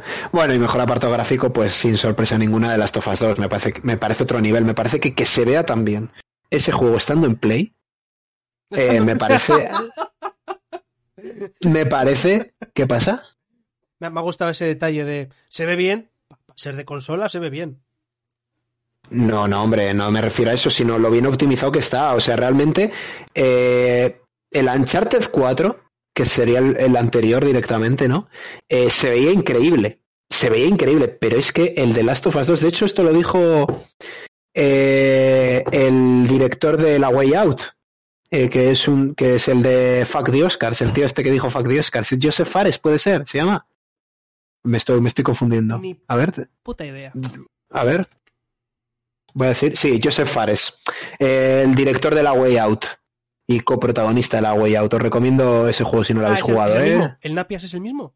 Eh, sí, sí, es el Mafia, es el que tiene una pedazo napia, es el un poco cari- caricaturizado, pero es el Joseph Fares, es que, el tío que este. me recuerda, me recuerda al, al, al actor del pianista. Pero de Sí, a. Adrian Brody, a Adrian Brody, sí. El Brody. Pues eh, le menciono porque eh, estoy muy de acuerdo con lo que dijo. Él decía en, eh, en el del Last of Us decía cuando todas las empresas se comen la cabeza para tratar de ocultar algo, va el Last of Us y lo hace y se lo enseña a cámara. Y un ejemplo de eso, por ejemplo, no es solo el hecho de la cuerda esta que, que es una mecánica de la pera que hablaron, porque esto gráficamente no es nada, eh, sino el hecho de que se quitan la ropa en el Last. Se quitan la ropa y se ve. Y se renderiza en directo. O sea, no sé si me entendéis lo que quiero decir. En los videojuegos, por lo general, lo que ocurre es que de repente pues se mete uno en un hueco, sale y se ha quitado la ropa ya, ¿no? Si hace falta que se quite la ropa, que se ponga algo nuevo, ¿no? Pero ahí no, en el Last of Us, si se tiene que quitar un pantalón, se lo quitan, si se tiene que quitar una camiseta, se la quitan y, y se ve, y se ve súper bien. Y que sea de PlayStation 4 con esos pedazos de gráficos, con esos pedazos de gráficos, es increíble. O sea, eh, Naughty Dog sabe cómo optimizar sus juegos perfectamente. Ah, de hecho, eh, otro ejemplo que se me ocurriría es el God of War. Creo que saben optimizar sus juegos de 10. Y me parece que Last of Us 2 es que lo ha clavado en todos los sentidos. Para mí, me parece un juego de 10 en, en todos los sentidos. Entonces, y este año no ha tenido la competencia. Si hubiese salido el mismo año que el Red Dead Redemption, ahí tendríamos otra discusión. Pero este año no me parece que Doom Eternal compita con el Last of Us 2, no me parece que el Hades compita con el Last of Us 2, por muy indie y muy meritorio que sea, no me parece que esté en, en la misma competencia y tampoco me parece que el Ghost of Tsushima esté a ese nivel, a pesar de que me parece genial. Y ese es mi, mi top. Vale, pues creo que me vas a matar. Pero bueno. Eh, voy a meter en el número 3 eh, al Ori obviamente, quiero decir, es precioso. Gráficamente no es una revolución. No, pero es que no le hace falta. Se ve precioso. Se ve súper cookie y se ve espectacular. Todos los escenarios están súper cuidados. Están muy mimados. Eh, cada detalle del escenario es increíble. A mí me encanta porque es muy, muy bonito. Y creo que todo el mundo que lo haya jugado va a estar muy de acuerdo conmigo. Es de los juegos más bonitos que han salido este año. El 1 desde luego ya apuntaba maneras, o sea, el 1 es súper bonito, no me extraña que el 2 también sea Eso es. así de bueno. Eh, en el número 2 voy a poner entre el número 2 y el 1 he estado dudando bastante. He estado dudando muchísimo. Pero he decidido poner en el número 2 al Ghost of Tsushima. Eh, me parece increíble y eh, precioso los campos, sobre todo el primer mapa, porque está como dividido en tres zonas. La segunda me parece una mierda, porque es pantano casi todo, es horriblemente feo. Eh, feo de, no de que está mal hecho, sino feo de que, es un pantano, es que es feo. Pero el la primera zona, la, eh, pues hay zonas que son de hierba alta o con, o con flores muy, muy altas, etc. Y cuando vas en el caballo, hace, eh, coge y baja el brazo y se inclina un poco como para tocar la, como para tocar el, lo diré, las hojas. Y me un detalle maravilloso. Y luego cuando te mueves, cómo se mueve también la, eh, la hierba alta. Yo creo que el viento también como sopla, que es lo que te he dicho. No tienes una... No te dice, tienes que ir aquí. No, no. Te, si tú le das al botón, eh, se llama el viento guía. El viento sopla en una dirección y ahí es donde tienes que ir. Te dice a qué distancia está, pero te va guiando. Y sin darle el botón, el viento que sopla es muy suave, pero te sigue indicando hacia dónde tienes que ir. Aunque sea muy, muy suave. Tiene buena pinta, la verdad, ¿eh? Me, da pena no haberlo jugado todavía. Y en el número uno, eh, me vas a matar tú, me va a matar creo que la mayoría de la gente, pero lo tengo Seguramente. Eh, el Cyberpunk. Empecé. Empecé. Empecé. tengo que destacar, tengo que destacar Cyberpunk Empecé. ¿Vale? Es que, es que, vale, bueno, di y luego te, digo, te digo lo que opino. Claro, a ver, a ver, yo le estoy diciendo la versión de PC, obviamente, si ponemos la versión de consola, yo creo no, que... No, no, no, lo digo, no, lo digo, no, lo, digo por eso, ¿eh? No lo digo por eso. Pero bueno, di, di, di. A ver, The Last of Us podría haber entrado, ¿vale? Pero eh, la, competencia era demasiado grande. Pero eh, yo estoy jugándolo en Ultra, sin, er, sin ray tracing, y me parece precioso, ¿vale? Eh, se dice mucho... Ah, va, va, va, va, eh, hay zonas que están más o menos pobladas. ¿Tú has, entrado, has llegado a estar en alguna zona que esté poblada de gente? Hombre, claro, y lo ha sufrido mi ordenador. ¿Lo ha sufrido, en serio? Hombre, un poco sí, joder. Y yo y mucha gente, cuando hay, cuando hay bastantes personajes en pantalla, se nota en el rendimiento. Pero bueno, el rendimiento, ¿eh? de momento. Y estoy jugando. Hombre, yo cuando voy, cuando voy con el coche por el medio de la ciudad, ¿Sí? Bastante, bastante, sí, sí, sí, sí. Y no, al final, a ver, eh, no es lo mismo, aunque igual mi gráfica es mejor que la tuya, pero por lo que sea, no sé, ¿eh? eh también piensa que me acabas, acabas de tener que cambiar la placa. Sí, no, pero bueno, sí, sí, pero iba, iba bien, pero iba bien el resto, ¿eh? Cuando es que se, a ver, es un tema de rendimiento porque cuando estaba yo solo en un descampado iba bien, iba perfecto, ¿me entiendes? Pero bueno, ya digo, no he notado ningún bajón y he metido más de 40 horas ya. No he metido ningún bajón. Vale, bueno, pero a lo que vamos el apartado gráfico. Eh, lo que iba, eh, el detalle de la ciudad, la gente paseando, la gente, las zonas pobladas, que ves muchísima gente, a mí me parece increíble y se ve precioso. Y ya con el ray tracing, wow, de verdad, lo he puesto solamente para probarlo porque mi gráfica no, no tira el ray tracing. Eh, es una pasada, de verdad te lo digo. Ponlo aunque sea, aunque te vaya a 2 FPS, ponlo para verlo. Y vas a... No, ahora me irá, ahora me irá, ahora me irá bien. Sí que te voy a hacer un comentario al mm. respecto. Em, y es que eh, discrepo un poco, pero por el concepto de apartado gráfico. Apartado gráfico para mí es los gestos faciales, el movimiento, esas cosas. Yo creo que, eh, o sea, quiero decir, el Hades le he metido, pero porque es distinto, porque en su campo es muy bueno. Mm. Pero sí que es cierto que en el Cyberpunk lo que me parece que resalta mucho más y que yo le hubiese puesto por encima del Last of Us 2 es en el apartado artístico. Hmm. El apartado artístico del Cyberpunk es de 10, es eh, todo el tema de la ciudad de Night City, qué nivel de detalle, ¿no? Que Last of Us es muy bueno también, pero en su estilo, y su estilo es más discreto en ese sentido. Pero y no le hubiese, y le hubiese puesto por encima. Todavía. Hay una cosa que no comento todavía, que es respecto a lo que dices. Eh, hay algunos detalles. Bueno, el juego, eh, da igual en qué idioma lo, tengas, tiene sincronización labial. Es también muy importante. Que parece un detallito bobo, pero es mucho curro. Que es que según el idioma que tenga, eh, tiene una sincronización labial u otra. Y cuando estás en el, en el coche, tú vas en primera persona y miras al personaje que está al lado tuyo y se te está girando, te está hablando, se expresa, que no es como otros juegos que van los dos en el coche y el otro habla y se queda quieto, no, no, se mueve. Eh, pero es que eso también es más técnico. Pero eh, bueno. También eh, detalles como que eh, cuando estás hablando con uno y te sientas en el bar con él, cómo te apoyas y cómo mientras te estás apoyando puedes mirar a algún lado o el tío está comiendo o están haciendo cosas. Dices Archu, hay diálogos que se cortan de golpe para iniciar el siguiente. se buguea. De momento no me ha ocurrido. Repito, es que ya digo, estoy hablando de todo esto que estoy hablando es de mi experiencia. Sé que el caso de Cyberpunk es especial porque mm, está funcionando mm, según con qué, en con qué sitios funciona como quiere. Y yo todavía no me he encontrado con un bug gordo. Y el tema de esto no me he encontrado. Es que depende del filtro que tengas. ¿eh? Hay gente que no ha aguantado ni 10 minutos. O sea, pero bueno. Yo, eh, yo me pasó el, Batman Arkham City en PC de salida y sé lo que son. Sé lo que es mal rendimiento y no el, no, el Arkham Knight. El Arkham Knight. el Arkham Knight, perdón, sí, que fue... Y me lo pasé en un portátil, ¿eh? Me lo pasé en un portátil. La gente habla, es que es lo que me da rabia. No habéis sufrido nada. no habéis sufrido nada en la vida. no habéis sufrido nada. Me da mucha rabia que la gente se queja, que se queja con razón, lógicamente, pero es que no han jugado al Arkham Knight de PC. Bueno, no, pero en realidad, en, realidad está bien exigirles ese tipo de cosas, porque al final no sacan juegos a medias, pero bueno. Pero es que me hace gracia que, es está diciendo yo es que discrepo, vez que pasa.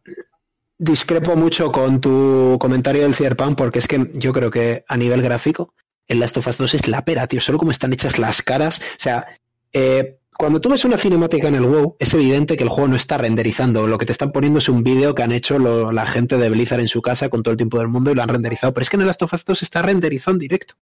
Es que es la pera eso. Tengo unas ganas de tener una Play 5 para jugarlo remasterizado, para ver cómo será eso.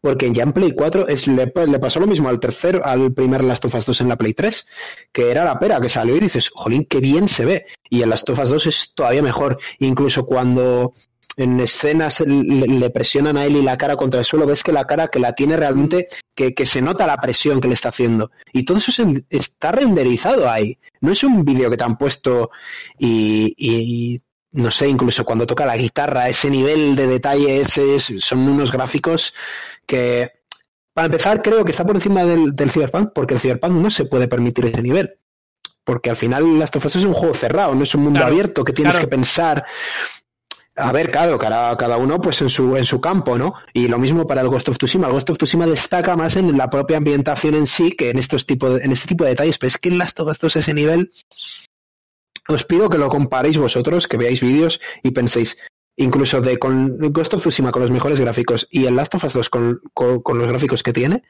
que los comparéis y digáis, joder, que esto es en Play, tío que, mira, que mira cómo se ve, que es que, es una pasada, que parece que estás en un ordenador de la NASA y mira, mira, y va perfecto, ¿sabes? 30 FPS play, pero va perfecto. Vale, eh, vemos a ver la votación de la gente, que, jolín. Vale, perfecto. Por cierto, por si no se notaba, voy de cintura para abajo, no hay traje. Es todo, es todo pijama. fachada, Esto fachada. Eh, vale, pues vamos a, vamos a, vamos a ir. Vamos, vamos, si quieres, podemos ir acelerando un poquito, acelerando un poquito más rápido, ¿te parece bien? Eh, sí, la Street Rage, 10% de votos con apartado gráfico. Eh, es bonito. Se ve bonito. Muy old school, muy retro. Chachi, es bien. 14% Doom Eternal. Le seguiría 16% el Hades. 18% Orion de Willow Wisps. Y el ganador. Disputado, pero bien. Sí. 22% de votos se lo ha llevado el Ghost of Tsushima con un 22%, quedando en segundo lugar de Last of Us. Mm, a mí me parece correcto, la verdad. Sí, no, es para opiniones, ¿no? Al final el Ghost of Tsushima destaca más que el de Last of Us en, en, en, la ambientación igual, ¿no? Es más, no tiene tanta igual libertad, o sea, no tiene, perdón, no tiene tantos límites como puede tener Last of Us 2. El Last of Us 2 es post-apocalíptico y es eso lo que vas a ver todo el juego, ¿no?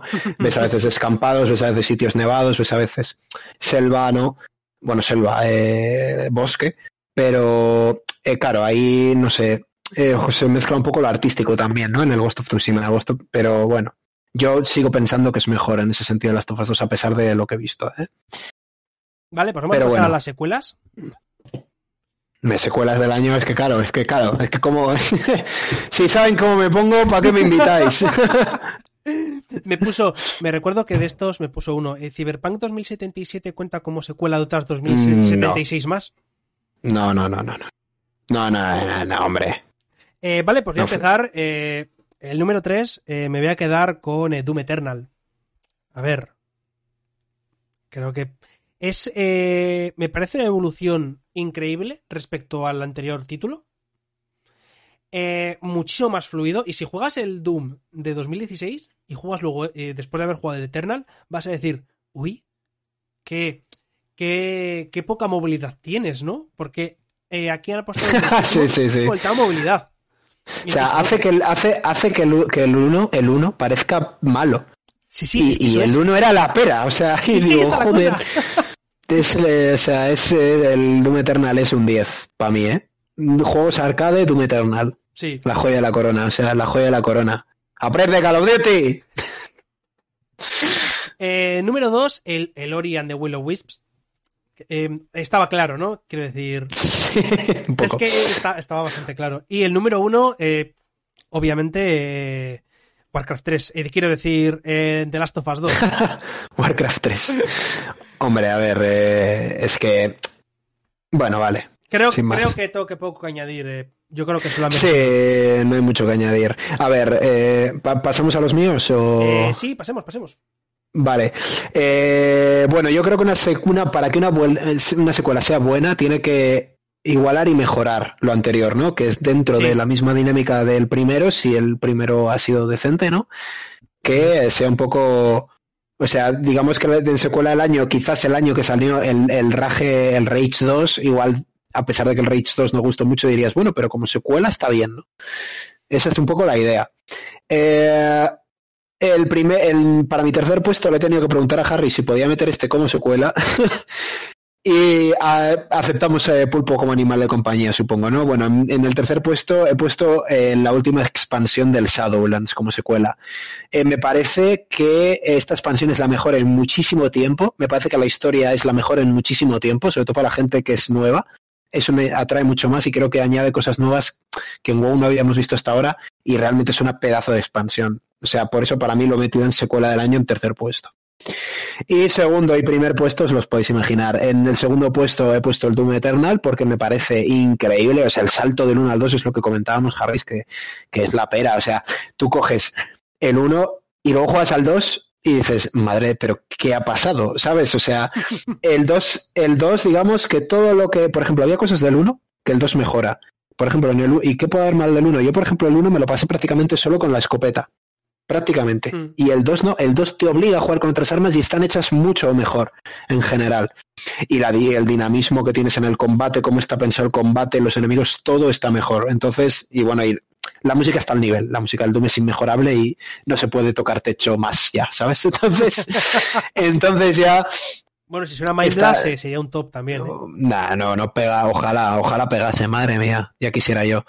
Eh, vale, y secuela del año, Las Tofas 2. Creo que desde mi punto de vista mejora muchas cosas del primero, sí que la historia del primero es icónica, es muy difícil mejorar eso, pero es distinto en ese sentido. Me parece que la historia del 1 es muy buena, pero es distinta a la del 2. La del 2, digamos que sabe cómo conseguir que Ellie sea la protagonista y no sea tanto Joel, que, creo que es un acierto. Y como secuela, el combate está mejor, los gráficos están mejores y bueno, pues creo que se lo merece bastante. A mí me parece lo que dice Manuel, es que desde mi punto de vista es el juego de la década y es lo que hay. Mm. Eh, vamos a pasar a los del público.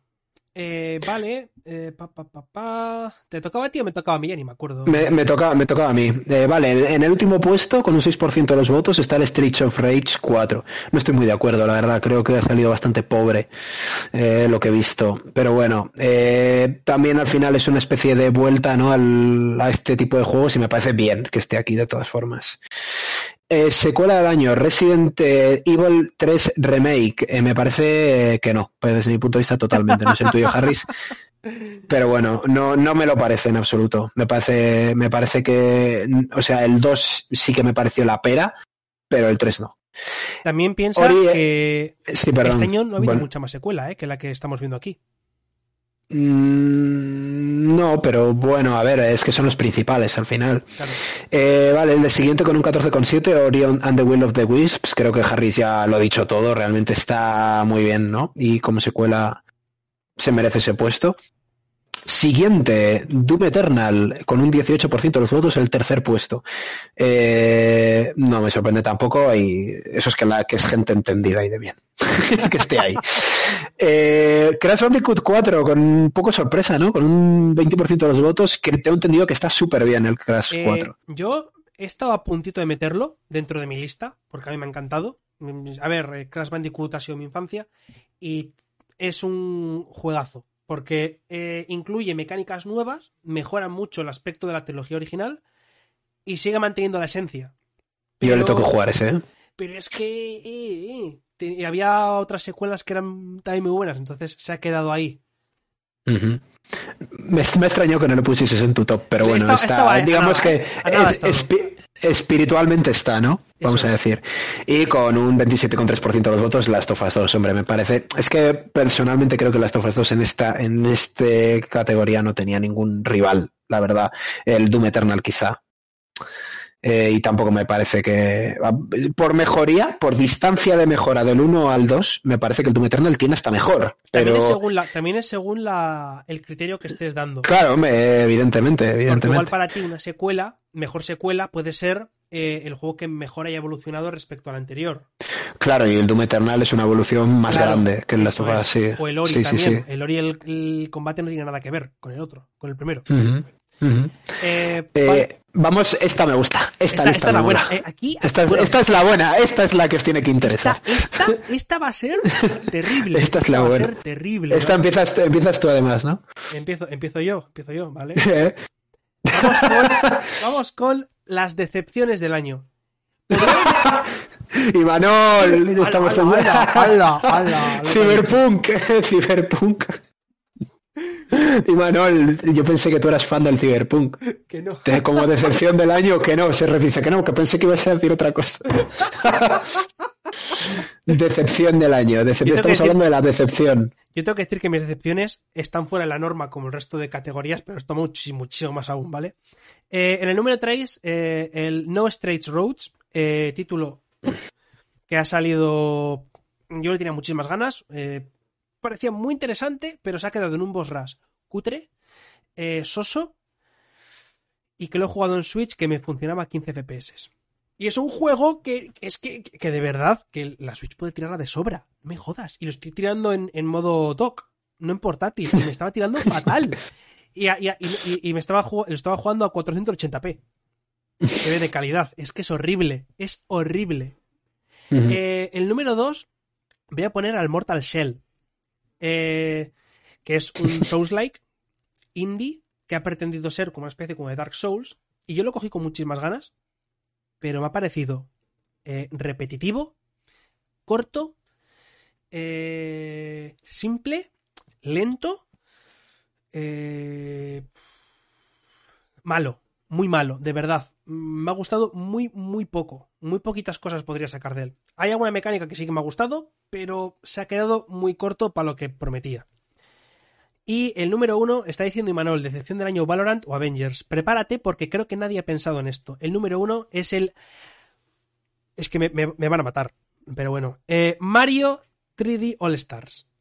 Uh, o sea, me alegra que lo metas en esta lista porque es para quemar la sede de Nintendo con Es que containers con lo que han ardiendo. hecho- O sea, es horrible, tío. Porque la gente se esperaba, cuando lo anunciaron, que iban a hacer un remake o iban a hacer un remaster o iban a hacer algo interesante. Pero es que han metido tres ROMs de juegos en, en un cartucho de Switch. Y te han vendido a 60 cucas. Claro, para que pues, le ponen ven- venta limitada y van todos detrás. Pues, venta bueno, limitada, incluso venta limitada en online. Que dices, ¿en serio? ¿De verdad? Entonces, para mí esa ha sido la gran decepción. No meto Avengers por una simple Creo- razón. Porque no, no tiene puede- esperanza en el juego. No, no, ya, es que ese problema he tenido yo también. No puedes hacer una etiqueta de en plan de psh, Nintendo siendo Nintendo, porque ya es una, una, una muletilla de este, de este podcast, en plan de psh, en plan sello, Nintendo siendo Nintendo. Otra vez, una vez más, lo han conseguido. Pensábamos que no nos iban a sorprender este año, lo han conseguido con otra mierda de noticia. Impresionante. Se. Eh, sí. Vale, me toca, ¿no? Sí. Bueno, bueno, bueno. Bueno, bueno, se viene. Intenta ser breve, Eh, por favor, que luego tú tienes sí. que marcharte pronto. Sí, sí, y terminar de comer y de cenar. Eh, vale, decepción del año. Eh, en mi tercer puesto, y lo tengo que poner porque la decepción del año es un sentimiento común y conjunto, y en el tercer puesto tengo que poner el Cyberpunk. Creo que es evidente que hay gente que no le ha gustado del todo, sobre todo por la optimización. Que el juego está bien, que el juego puede ser un 10 en todo lo demás, pero ha sido una decepción para muchísima gente, sobre todo por el IP que había. Yo como estaba tranquilo y sabía que le iba a jugar y tal sin más, pues estoy contentísimo con el juego, pero ha sido una decepción. No Sí, para ver, mí. Yo, yo comparto, En comparto general. lo que piensas, ¿eh? Eh, Entiendo que haya gente que no le haya gustado y le parece una decepción por el tema del rendimiento y todo lo que ha pasado y los bugs. Claro. Pero claro, como estoy hablando de, lo- de mi opinión, de lo que mi experiencia, entonces no puedo meterlo. No, yo por eso lo he metido, pero bueno, sí que es verdad que en, los otros no, en los otros es personalmente, sí que ya me he involucrado personalmente, pero este sí que es a tónica general lo, lo he metido. Eh, vale, en el segundo puesto, Marvel Avengers. Me parece que yo esperaba, bueno, yo personalmente esperaba muchísimo más de este juego y le jugué y no me pasó ni la campaña. Peque Paulis, si me estás viendo, me la regaló mi novia, eh, lo siento. He jugado 15 horas y, y no me lo he pasado y, y ahí lo he dejado. También es cierto que no va del todo bien y que lo dicen que lo van a mejorar. Entonces sí que es cierto que lo tengo un barbecho, pero sí que ha sido un poco no- Va a ser un juego desastre, de los Vengadores. Mira, ahí comenta. Va a ser un juego de los Vengadores. Yo esperaba más, sobre todo con el nivelazo que hay, teniendo juegos como Spider-Man, como los Batman Arkham, que realmente hay nivel. Pues bueno, sí que es verdad que ahora espero con más ganas eh, lo que Rocksteady, que son los del eh, Batman Arkham, eh, las, toda esa están creando nuevos, que son los de Suicide Squad y alguno de Superman, creo, o algo así. Ahora mismo no me acuerdo. Eh, y esos tengo muy buenas vibraciones, aunque todavía no se ha visto nada, pero esa empresa espero bastante. De esos sí que tengo IP y me llevaría una desilusión si fuesen reguleros. Yo creo que el mayor problema de Avengers ha sido que han querido hacer un juego como servicio. En vez de centrarse en una aventura de un jugador, Mm, no me parece mala la idea como concepto, pero me parece muy difícil de llevar porque tienes que meter en el mismo hueco personajes como Hulk y Spider-Man que no tienen nada que ver en jugabilidad, ¿no? claro, Y no poder dedicarle un único juego a eso es difícil. Pero bueno, sin más, no tampoco me quiero explayar. Yo creo que ya sabemos todos. De hecho, hemos hablado en muchos podcasts ya del Marvel. Y este, de este no hemos hablado tanto. En el primer puesto, para mí, la gran decepción del año es el Resident Evil 3 Remake. pensé que ibas a decir Eh, el, el de las tofas. Fíjate. Como iba a decir las tofas, hombre, ¿estás loco? Por favor. El Resident Evil 3 me parece, sobre todo después del 2, con lo bien que salió el 2, el 3 le sacaron rápido, duran nada, le han quitado cosas del original. Eh, es un juego que le han sacado para vendértelo, sin más, para sacarte la pasta. Es la sensación que me da. Y Sancho dice que como lo tengo en las tofas puesto en todos los primeros puestos, yo es que creo que se lo merece, si no, no se lo pondría. y eh, bueno, pues para mí ha sido bastante decepcionante porque me gustó bastante el 2 y el 3 ni me lo he comprado. He dicho, pues para que dure 5 horas no voy a dejar ese dineral. Fin. Que- es que son 60 euros por un juego que te dura 5 horas a lo mucho, que no te presenta como el 2, que puedes seguir dos caminos. Es que es... No, es que el 2 ya era cortito. El 2 ya era para mi gusto. Pero claro, ya el 3, eso es un despropósito, la verdad.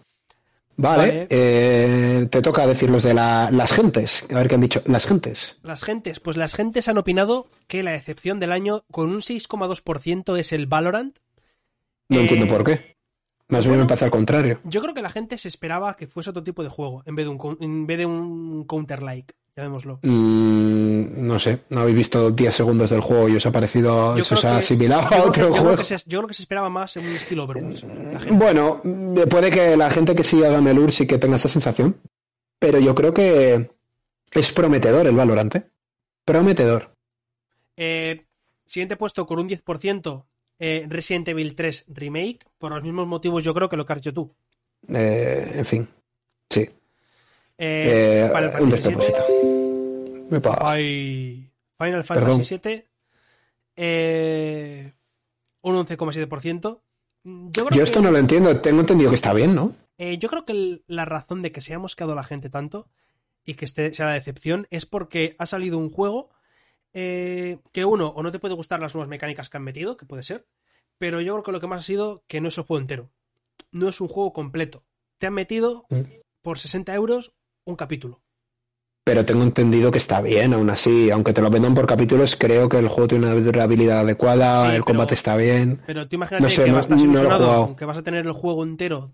Pues se sabía desde hace un huevo, de, se sabía desde el minuto cero que iba a estar por capítulos, ¿eh? También te digo. No sé, a ver, repito, es lo que ha votado la gente y yo es lo que pienso que puede ser una de las opciones. Gente, a ver, aprende a votar, ¿eh?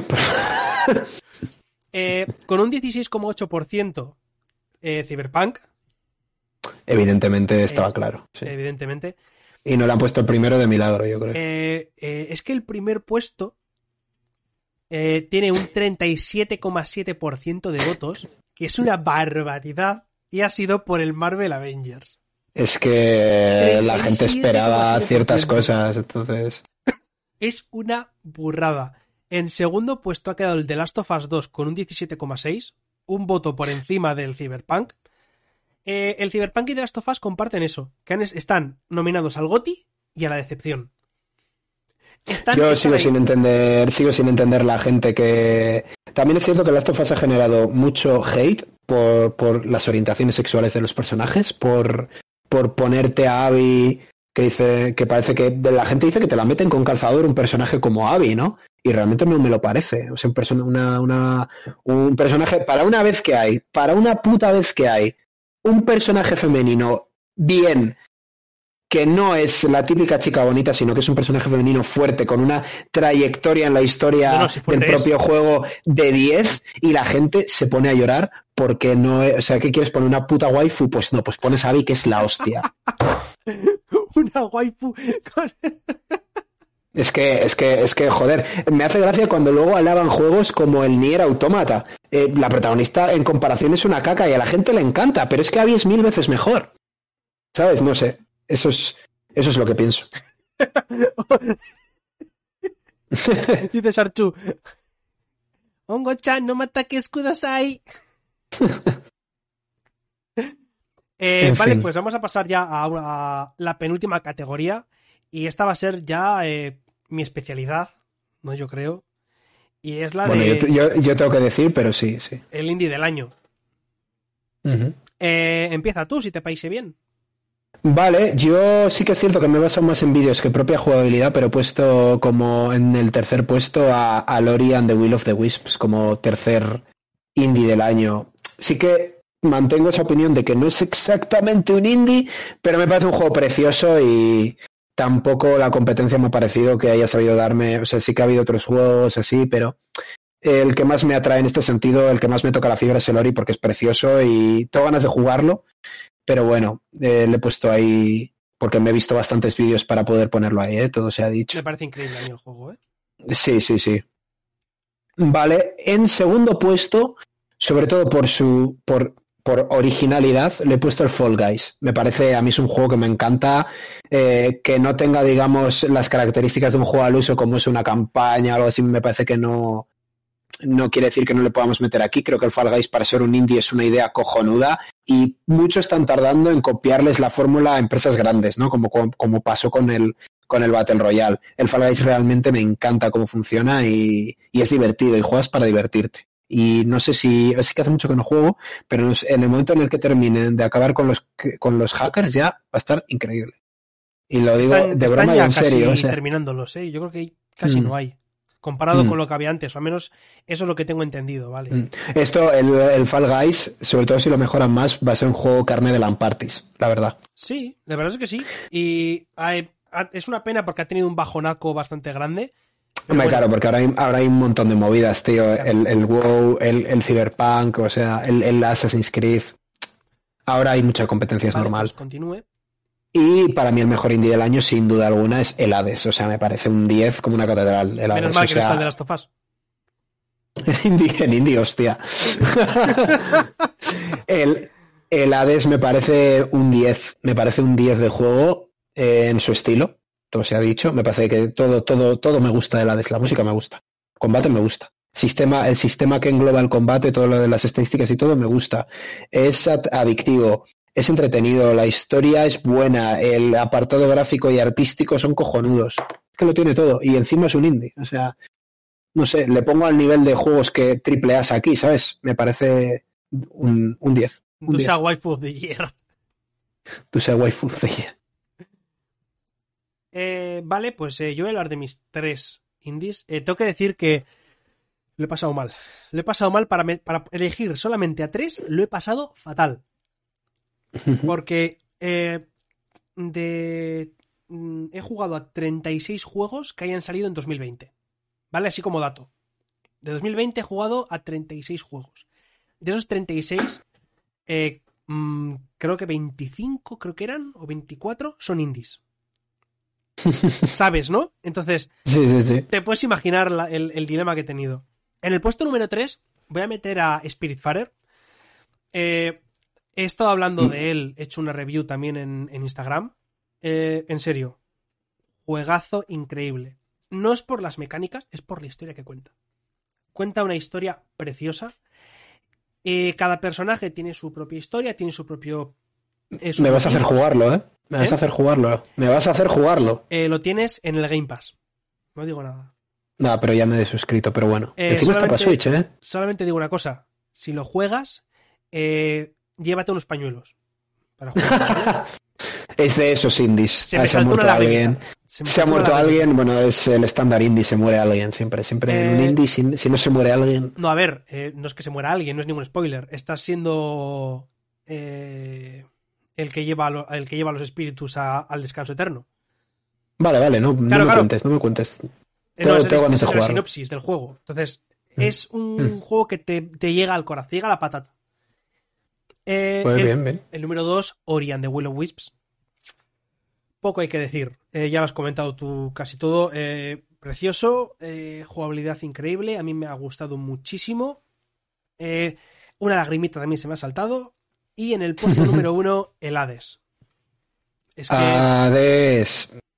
que cada vez que decías Hades, cada vez que decíamos Hades, yo tenía la musiquita en la cabeza. Sí, no, de Destripando la historia, es que es un temazo, ¿eh?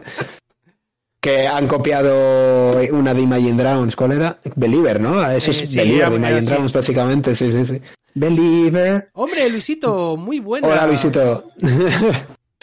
Pero Spoiler, es un temazo, sí, sí, sí. Hades te relacionas con dioses. Sí, el Hades, 100% de acuerdo. Es que me parece que no ha tenido la- eh, o sea, competencia. Es que incluso de años atrás me parece un juegazo, ¿eh? O sea, que si lo comparas con varios años seguiría ganando el Hades. O sea, me parece un 10 de juego. Estoy muy de Eh, acuerdo. Vale, pues vamos a pasar a lo que ha, a lo que ha votado la gente. Eh, bueno, pues con un 3% ha salido eh, Carrion. Eh, un juego que ha estado ahí, ahí, tanto en mi top de indies como en, tema gráfico. También está a punto de meterlo. Eh, lo he metido en el de Sonoro. Es un juego muy, muy bueno que mm, plantea una premisa, llamémosla diferente, y está muy interesante. Eh, Mortal Shell, un 3,8%. No entiendo el por qué, porque para mí ha sido una decepción absoluta, pero ok. Eh, Spiritfarer, con un 8,7% sería el siguiente. Luego iríamos con el Fall Guys, un 21,4%. Y, eh, lógicamente, eh, 30% Ori and the Will of Wisp y Hades un 33% como ganador. Pues están bastante de acuerdo conmigo, ¿eh? Están- La gente. muy parejos, Ori y Hades muy, muy parejos. Y fíjate, tú has dicho eh, Fall Guys, yo he dicho Spiritfarer y están en el tercer y cuarto puesto. Y Manuel dice, Hades. Hades. Es- un juegazo. Yo le tengo, de hecho, me lo compré para Switch, porque digo, este juego para ir al baño y jugar ahí run, va a estar increíble y no me equivocaba. vale, pues vamos a pasar a la última de todas, que va a ser... Eh... El juego del año, ¿no? ¿Cuál es el juego? El juegardo del año, que creo que ya sabemos Creo que todo el mundo sabe qué vas a decir tú y qué voy a decir Bueno, En, nuestro, en nuestro caso es el top 3, ¿no? Pero bueno, sí. sí, que vamos a decir el GOTI. A ver, yo el GOTI ya os podéis imaginar que Last of Us 2. No, no creo que haga ningún spoiler. ¿Quién lo iba a creo decir? Creo que, bueno, creo, pero bueno, yo creo que está justificado y de hecho ha salido. Yo pensaba que los Game Awards eh, iba a ser una troleada, iba a ganar el Animal Crossing, iba a ser un despropósito, pero es que realmente me parece que se lo merece. Me parece que se lo merece, me parece, me parece un juegazo y me parece que un juego, el juego de la década. Entonces, este, pues evidentemente este año aplasta. Pero eh, tengo otras sugerencias también. Eh, en mi tercer puesto sí que he dudado un poquito pero he puesto al Hades, porque me parece muy meritorio. Y, siempre he hablado del Hades, del Doom Eternal y del Last of Us 2. Pues no voy a meter al Doom Eternal, a pesar de que me encanta. Sí que lo pondría a la par con el Hades en el tercer puesto. Pero tengo un, un, pequeño intruso en el segundo puesto, que, que sí que es verdad que el Doom Eternal me, me ha encantado y le metería de goti tranquilamente incluso por encima de las tofas si llegase el caso, pero me parece que las tofas cumple otros requisitos mucho más difíciles. Pero em, en el segundo puesto he metido al Half-Life nuevo, porque me parece que es un paso, incluso, incluso podría llegar a llevarse el GOTI, porque me parece un paso muy importante en los videojuegos. Me parece, más, más allá de cómo es el juego, me parece el hecho de que exista un juego de VR con esa calidad y esa duración, me parece que se merece ahí estar en, en, entre los tops. Vaya. Yo no lo he metido porque no lo he podido jugar. Bueno, he jugado un poco, lo he probado, pero no me lo he pasado, entonces no puedo dar una opinión sobre. Yo no, lo he podido probar, pero es el concepto lo que me gusta, mm. entonces por eso lo meto ahí. Y el 1, pues bueno, ya lo sabemos. El 1 ya lo he dicho, sí, el Last of Us 2, evidentemente. No me parece que haya discusión desde mi punto de vista. Eh, bueno, pues desde mi punto de vista sí, porque eh, en mi tercer puesto he metido al The Last of Us 2. Porque me parece un buen juego, me ha gustado, pero es que ha habido otros que han estado mucho mejor para mí. Y el segundo puesto se lo ha llevado el Hades. Eh, obviamente. Merecido también, la verdad. Es mi debilidad, ¿vale? Eh, ya lo sabes, el indie. Sí, sí, sí, y el Hades es cremón. Para mí ha sido, yo creo que uno de los mejores indies que he jugado. Los tengo otros que están muy por encima, eh, lógicamente. Pues igual es el mejor que he jugado, ¿eh? Yo es que tengo, tengo muchos. Es que hay uno, hay uno porque lore me gusta mucho que se llama Night into the Goods, que os recomiendo jugar, pero no tiene jugabilidad prácticamente. Pero la historia es tan buena y me llegó mucho, la verdad.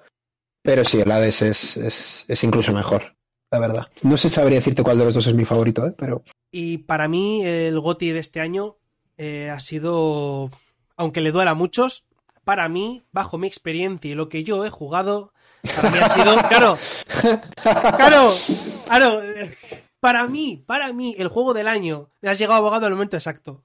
Para mí, el juego del año, según mi experiencia y según lo que yo he jugado, ha sido el Cyberpunk. Eh, me ha parecido, le faltan, se podría decir que no es que le falten, pero sí que se echan falta. Y Manuel, te quiere.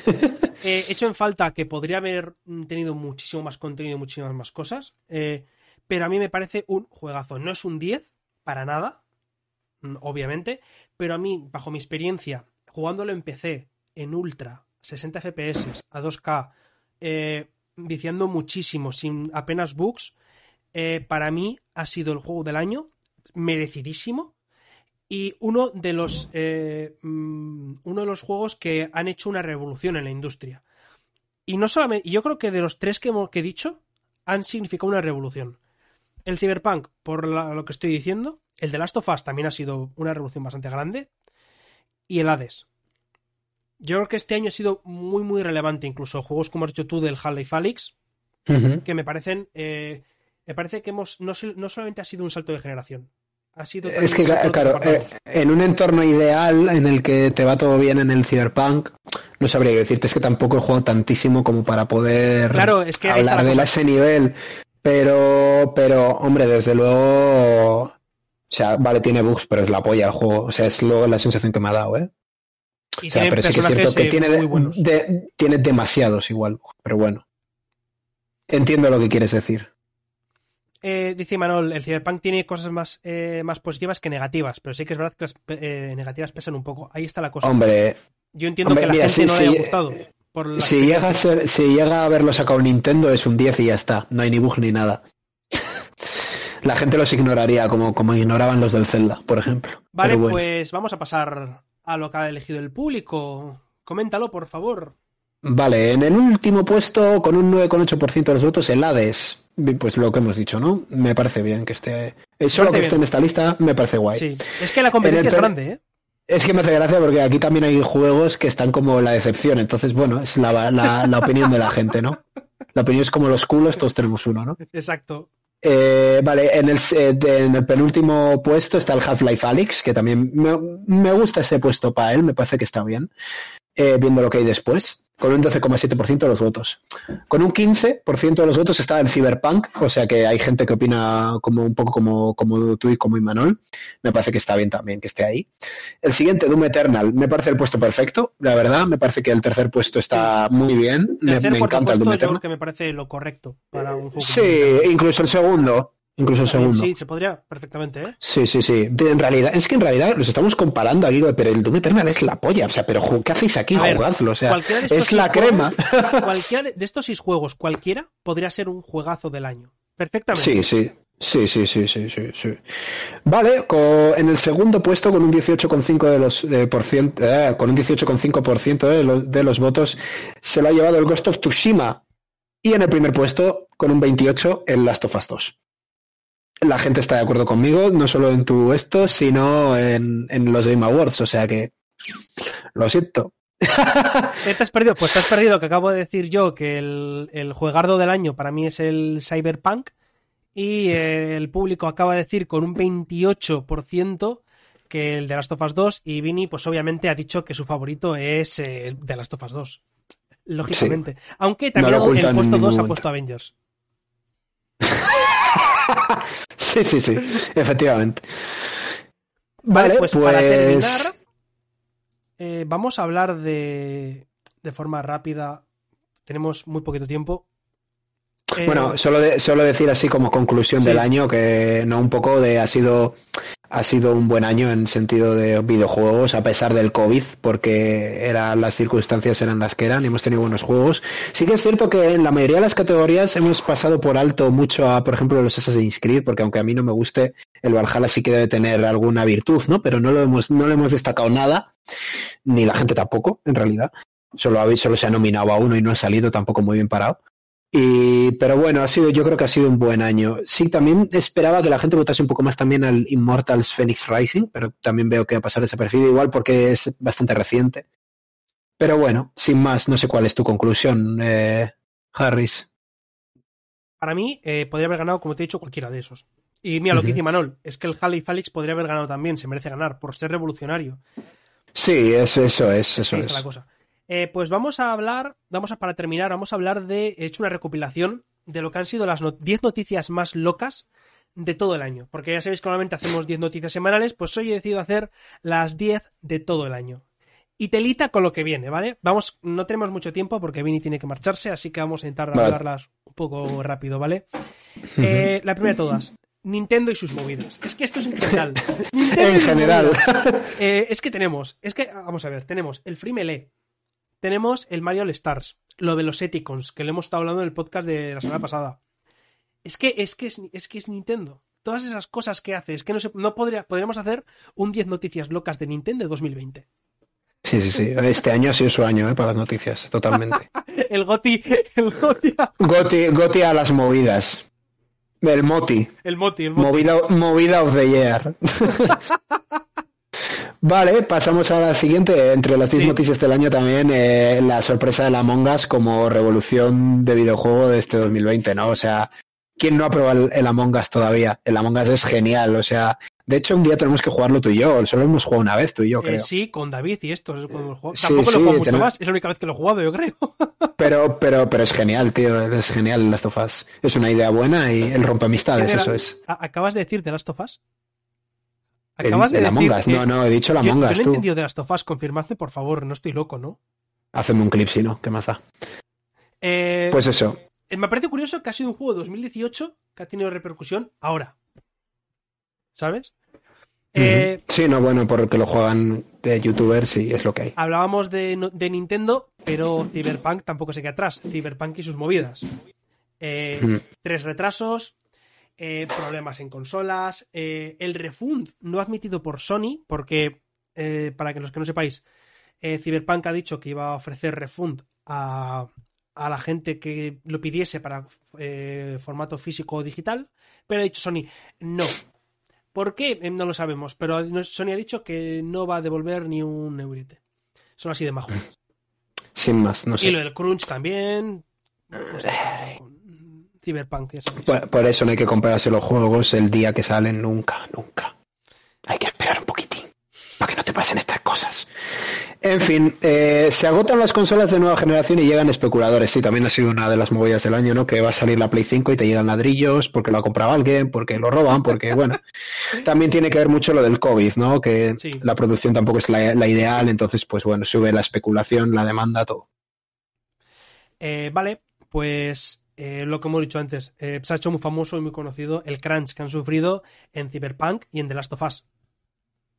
No son los únicos que han salido a, relucir este año. Rockstar también salió a relucir. Es que me parece un concepto que yo creo que si no lo vives dentro de la empresa, tampoco sabes hasta qué punto estamos hablando de crunch, ¿no? Porque tú puedes tener un trabajador descontento que se te va, no digo que sea el caso, pero puedes tener a alguien descontento que se te va y empieza a echar pestes de la empresa y resulta que tampoco es esa la realidad, ¿no? ¿no? No digo que no lo sea, pero bueno, que sí que es cierto que han, han en estos dos casos creo que se han sincerado y han dicho que sí que ha habido un poco de crunch, especialmente los del Cyberpunk ahora estos últimos días ha sido mm. sabido y lo han publicado y tal. Quiere decir que han hecho no alarde, pero bueno, que ha, salido más a reducir. Lo que a mí sí que me parece curioso es que la gente dice es que el crunch debería estar prohibido, eh, debería ser, es, es, que, he leído de todo y he escuchado de todo, eh, diciendo que es eh, lo peor del universo, que no sé qué. Vale, que sí, estoy de acuerdo, que no debería existir pero es que la gente dice eso y no se dan cuenta que es una explotación laboral como otra cualquiera, que en otros ámbitos. Sí, sí, que, la fábrica de, que tienes a, dos kilómetros de casa ocurre a, peor nivel. Claro, pero bueno, eh, pero bueno, eso lo quiero hablar en otro podcast, ya sabéis. o sea, ha salido poco hoy. Eh, eh, solamente lo he dicho una vez, ¿eh? Que, que, conste en acta que solamente lo he dicho una vez. En bien, bien, bien. dos horas. Eh, Manuel se te ha adelantado, lo siento. Uh, bueno, vale, la pandemia obliga a digitalizar conferencias y cancelar el E3. Una desgracia, bueno, el E3 y lo que no es el E3. Sí, bueno, eh... el, el, el, BlizzCon, que por cierto, a, Blizzard le ha venido aniquilado, porque este año va a ser difícil organizarse un BlizzCon, porque, bueno, había estaba lo del WoW y tal, pero en realidad era otro año más que no iban a salir nada nuevo, realmente, que era eh, bueno, va a haber un Diablo 4, ya lo sabemos. O el Overwatch 2, pero todavía no está, ya lo sabemos. En realidad, en realidad les ha venido a Blizzard le ha venido niquelado, yo creo, fíjate. Pero bueno, si el E3 pues no ha sido lo mismo. O sea, no, no es lo mismo, ¿no? Les ha venido bien, sí, sí, lo que dice también Sarchul, es que les ha venido, se ha venido maravilla. Sí, una excusa perfecta. eh, Fortnite versus Apple, la, la batalla final, eh, la batalla entre dos grandes. Eh, Fortnite diciendo, bueno, Epic Games diciendo que lo hacemos, por, que parece que son los héroes salvadores del público y no lo son, para nada. Pero eh, yo creo que también ha quedado muy remarcada esta pelea que ha habido, ¿no? Y creo que también va a significar un cambio importante dentro del tema Apple.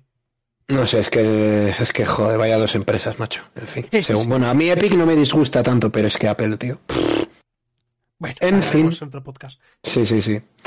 Eh, vale, Animal Crossing y WoW lo más jugado durante la cuarentena. No me sorprende nada, yo soy culpable de ambas cosas. yo diría que Animal Crossing creo que ha estado eh, nominado al GOTI y ha sido mm, tan querido por el impacto que ha tenido en la pandemia. Sí, sí, parece, parece que le, vamos, cualquiera, luego dentro de 100 años igual dicen, no, lo planeo todo Nintendo para sacar. Eh". Nintendo y sus movidas. Otra ¿te Imaginas, ¿Te imaginas que la pandemia es cosa de Nintendo para sacar Animal Crossing y petarlo? La verdad es que es un juego, es un juego que una pandemia está genial, la verdad. Eh, vale, eh, hablando de pandemia, eh, Plague Inc.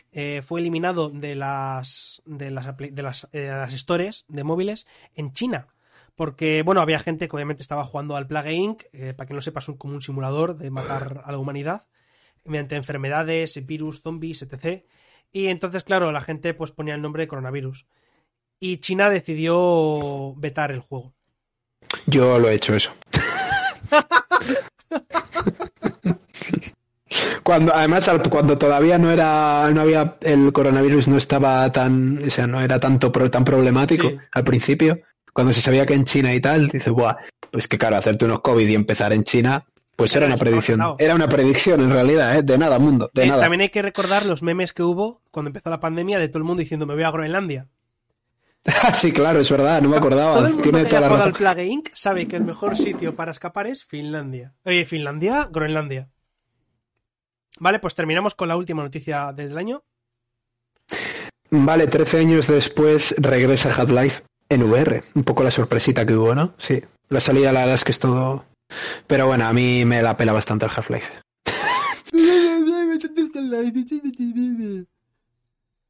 Es que no he jugado. Es que no los he jugado. O sea, llamadme inculto gamer, pero no los he jugado ni, ni y tampoco me atraen. ¿Para qué nos vamos a engañar? Probé el Black Mesa y no. Pues- eso, em, em, eh, creo que No sabía que. O sea, yo pidiéndote poner vídeos todo el día, a ver si puedes hacer para poder poner vídeos y pones esta mierda. Madre mía. creo que te lo has ganado. eh, Bueno, bueno, ha mejorado, ha mejorado el podcast ahora, claramente. Bueno, el, el podcast, el, el podcast no. El, el Twitch. ¿Ves? Estas cosas en podcast no se van a enterar porque no vienen a vernos en directo. para quien no sepa, le acabo de quitar la cámara y he puesto a no, no, no. Que nada, que vengan, ni lo vean. Eh, eh, ¿Te quieres reír? Eh, lo quiero quitar ahora, pero no lo encuentro. Pues te jodes. Bueno, me estoy desnudando. Mejor no lo quites. Has dicho, me estoy desnudando y lo estaba poniendo ya. Eh, Bueno, pues ya estaría todo esto terminadico. Eh, muchísimas gracias a todos los que habéis pasado, como siempre. Eh, han sido 15 podcasts los que hemos estado haciendo, 15 directos aquí en Gamelur.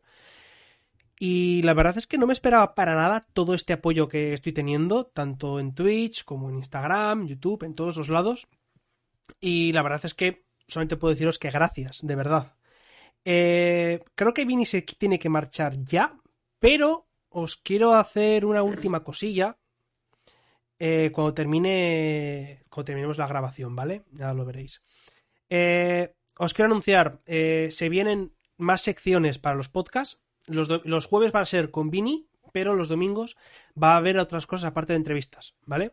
Ya os iré comentando un poquillo. Haremos eh, eh, una sección rollo off topic en la que estaremos hablando, pues, igual, igual hablamos de Doctor Who o hablamos de fricadas varias, eh, todo no, que no sea tan relacionado con el mundo de los videojuegos, ¿vale?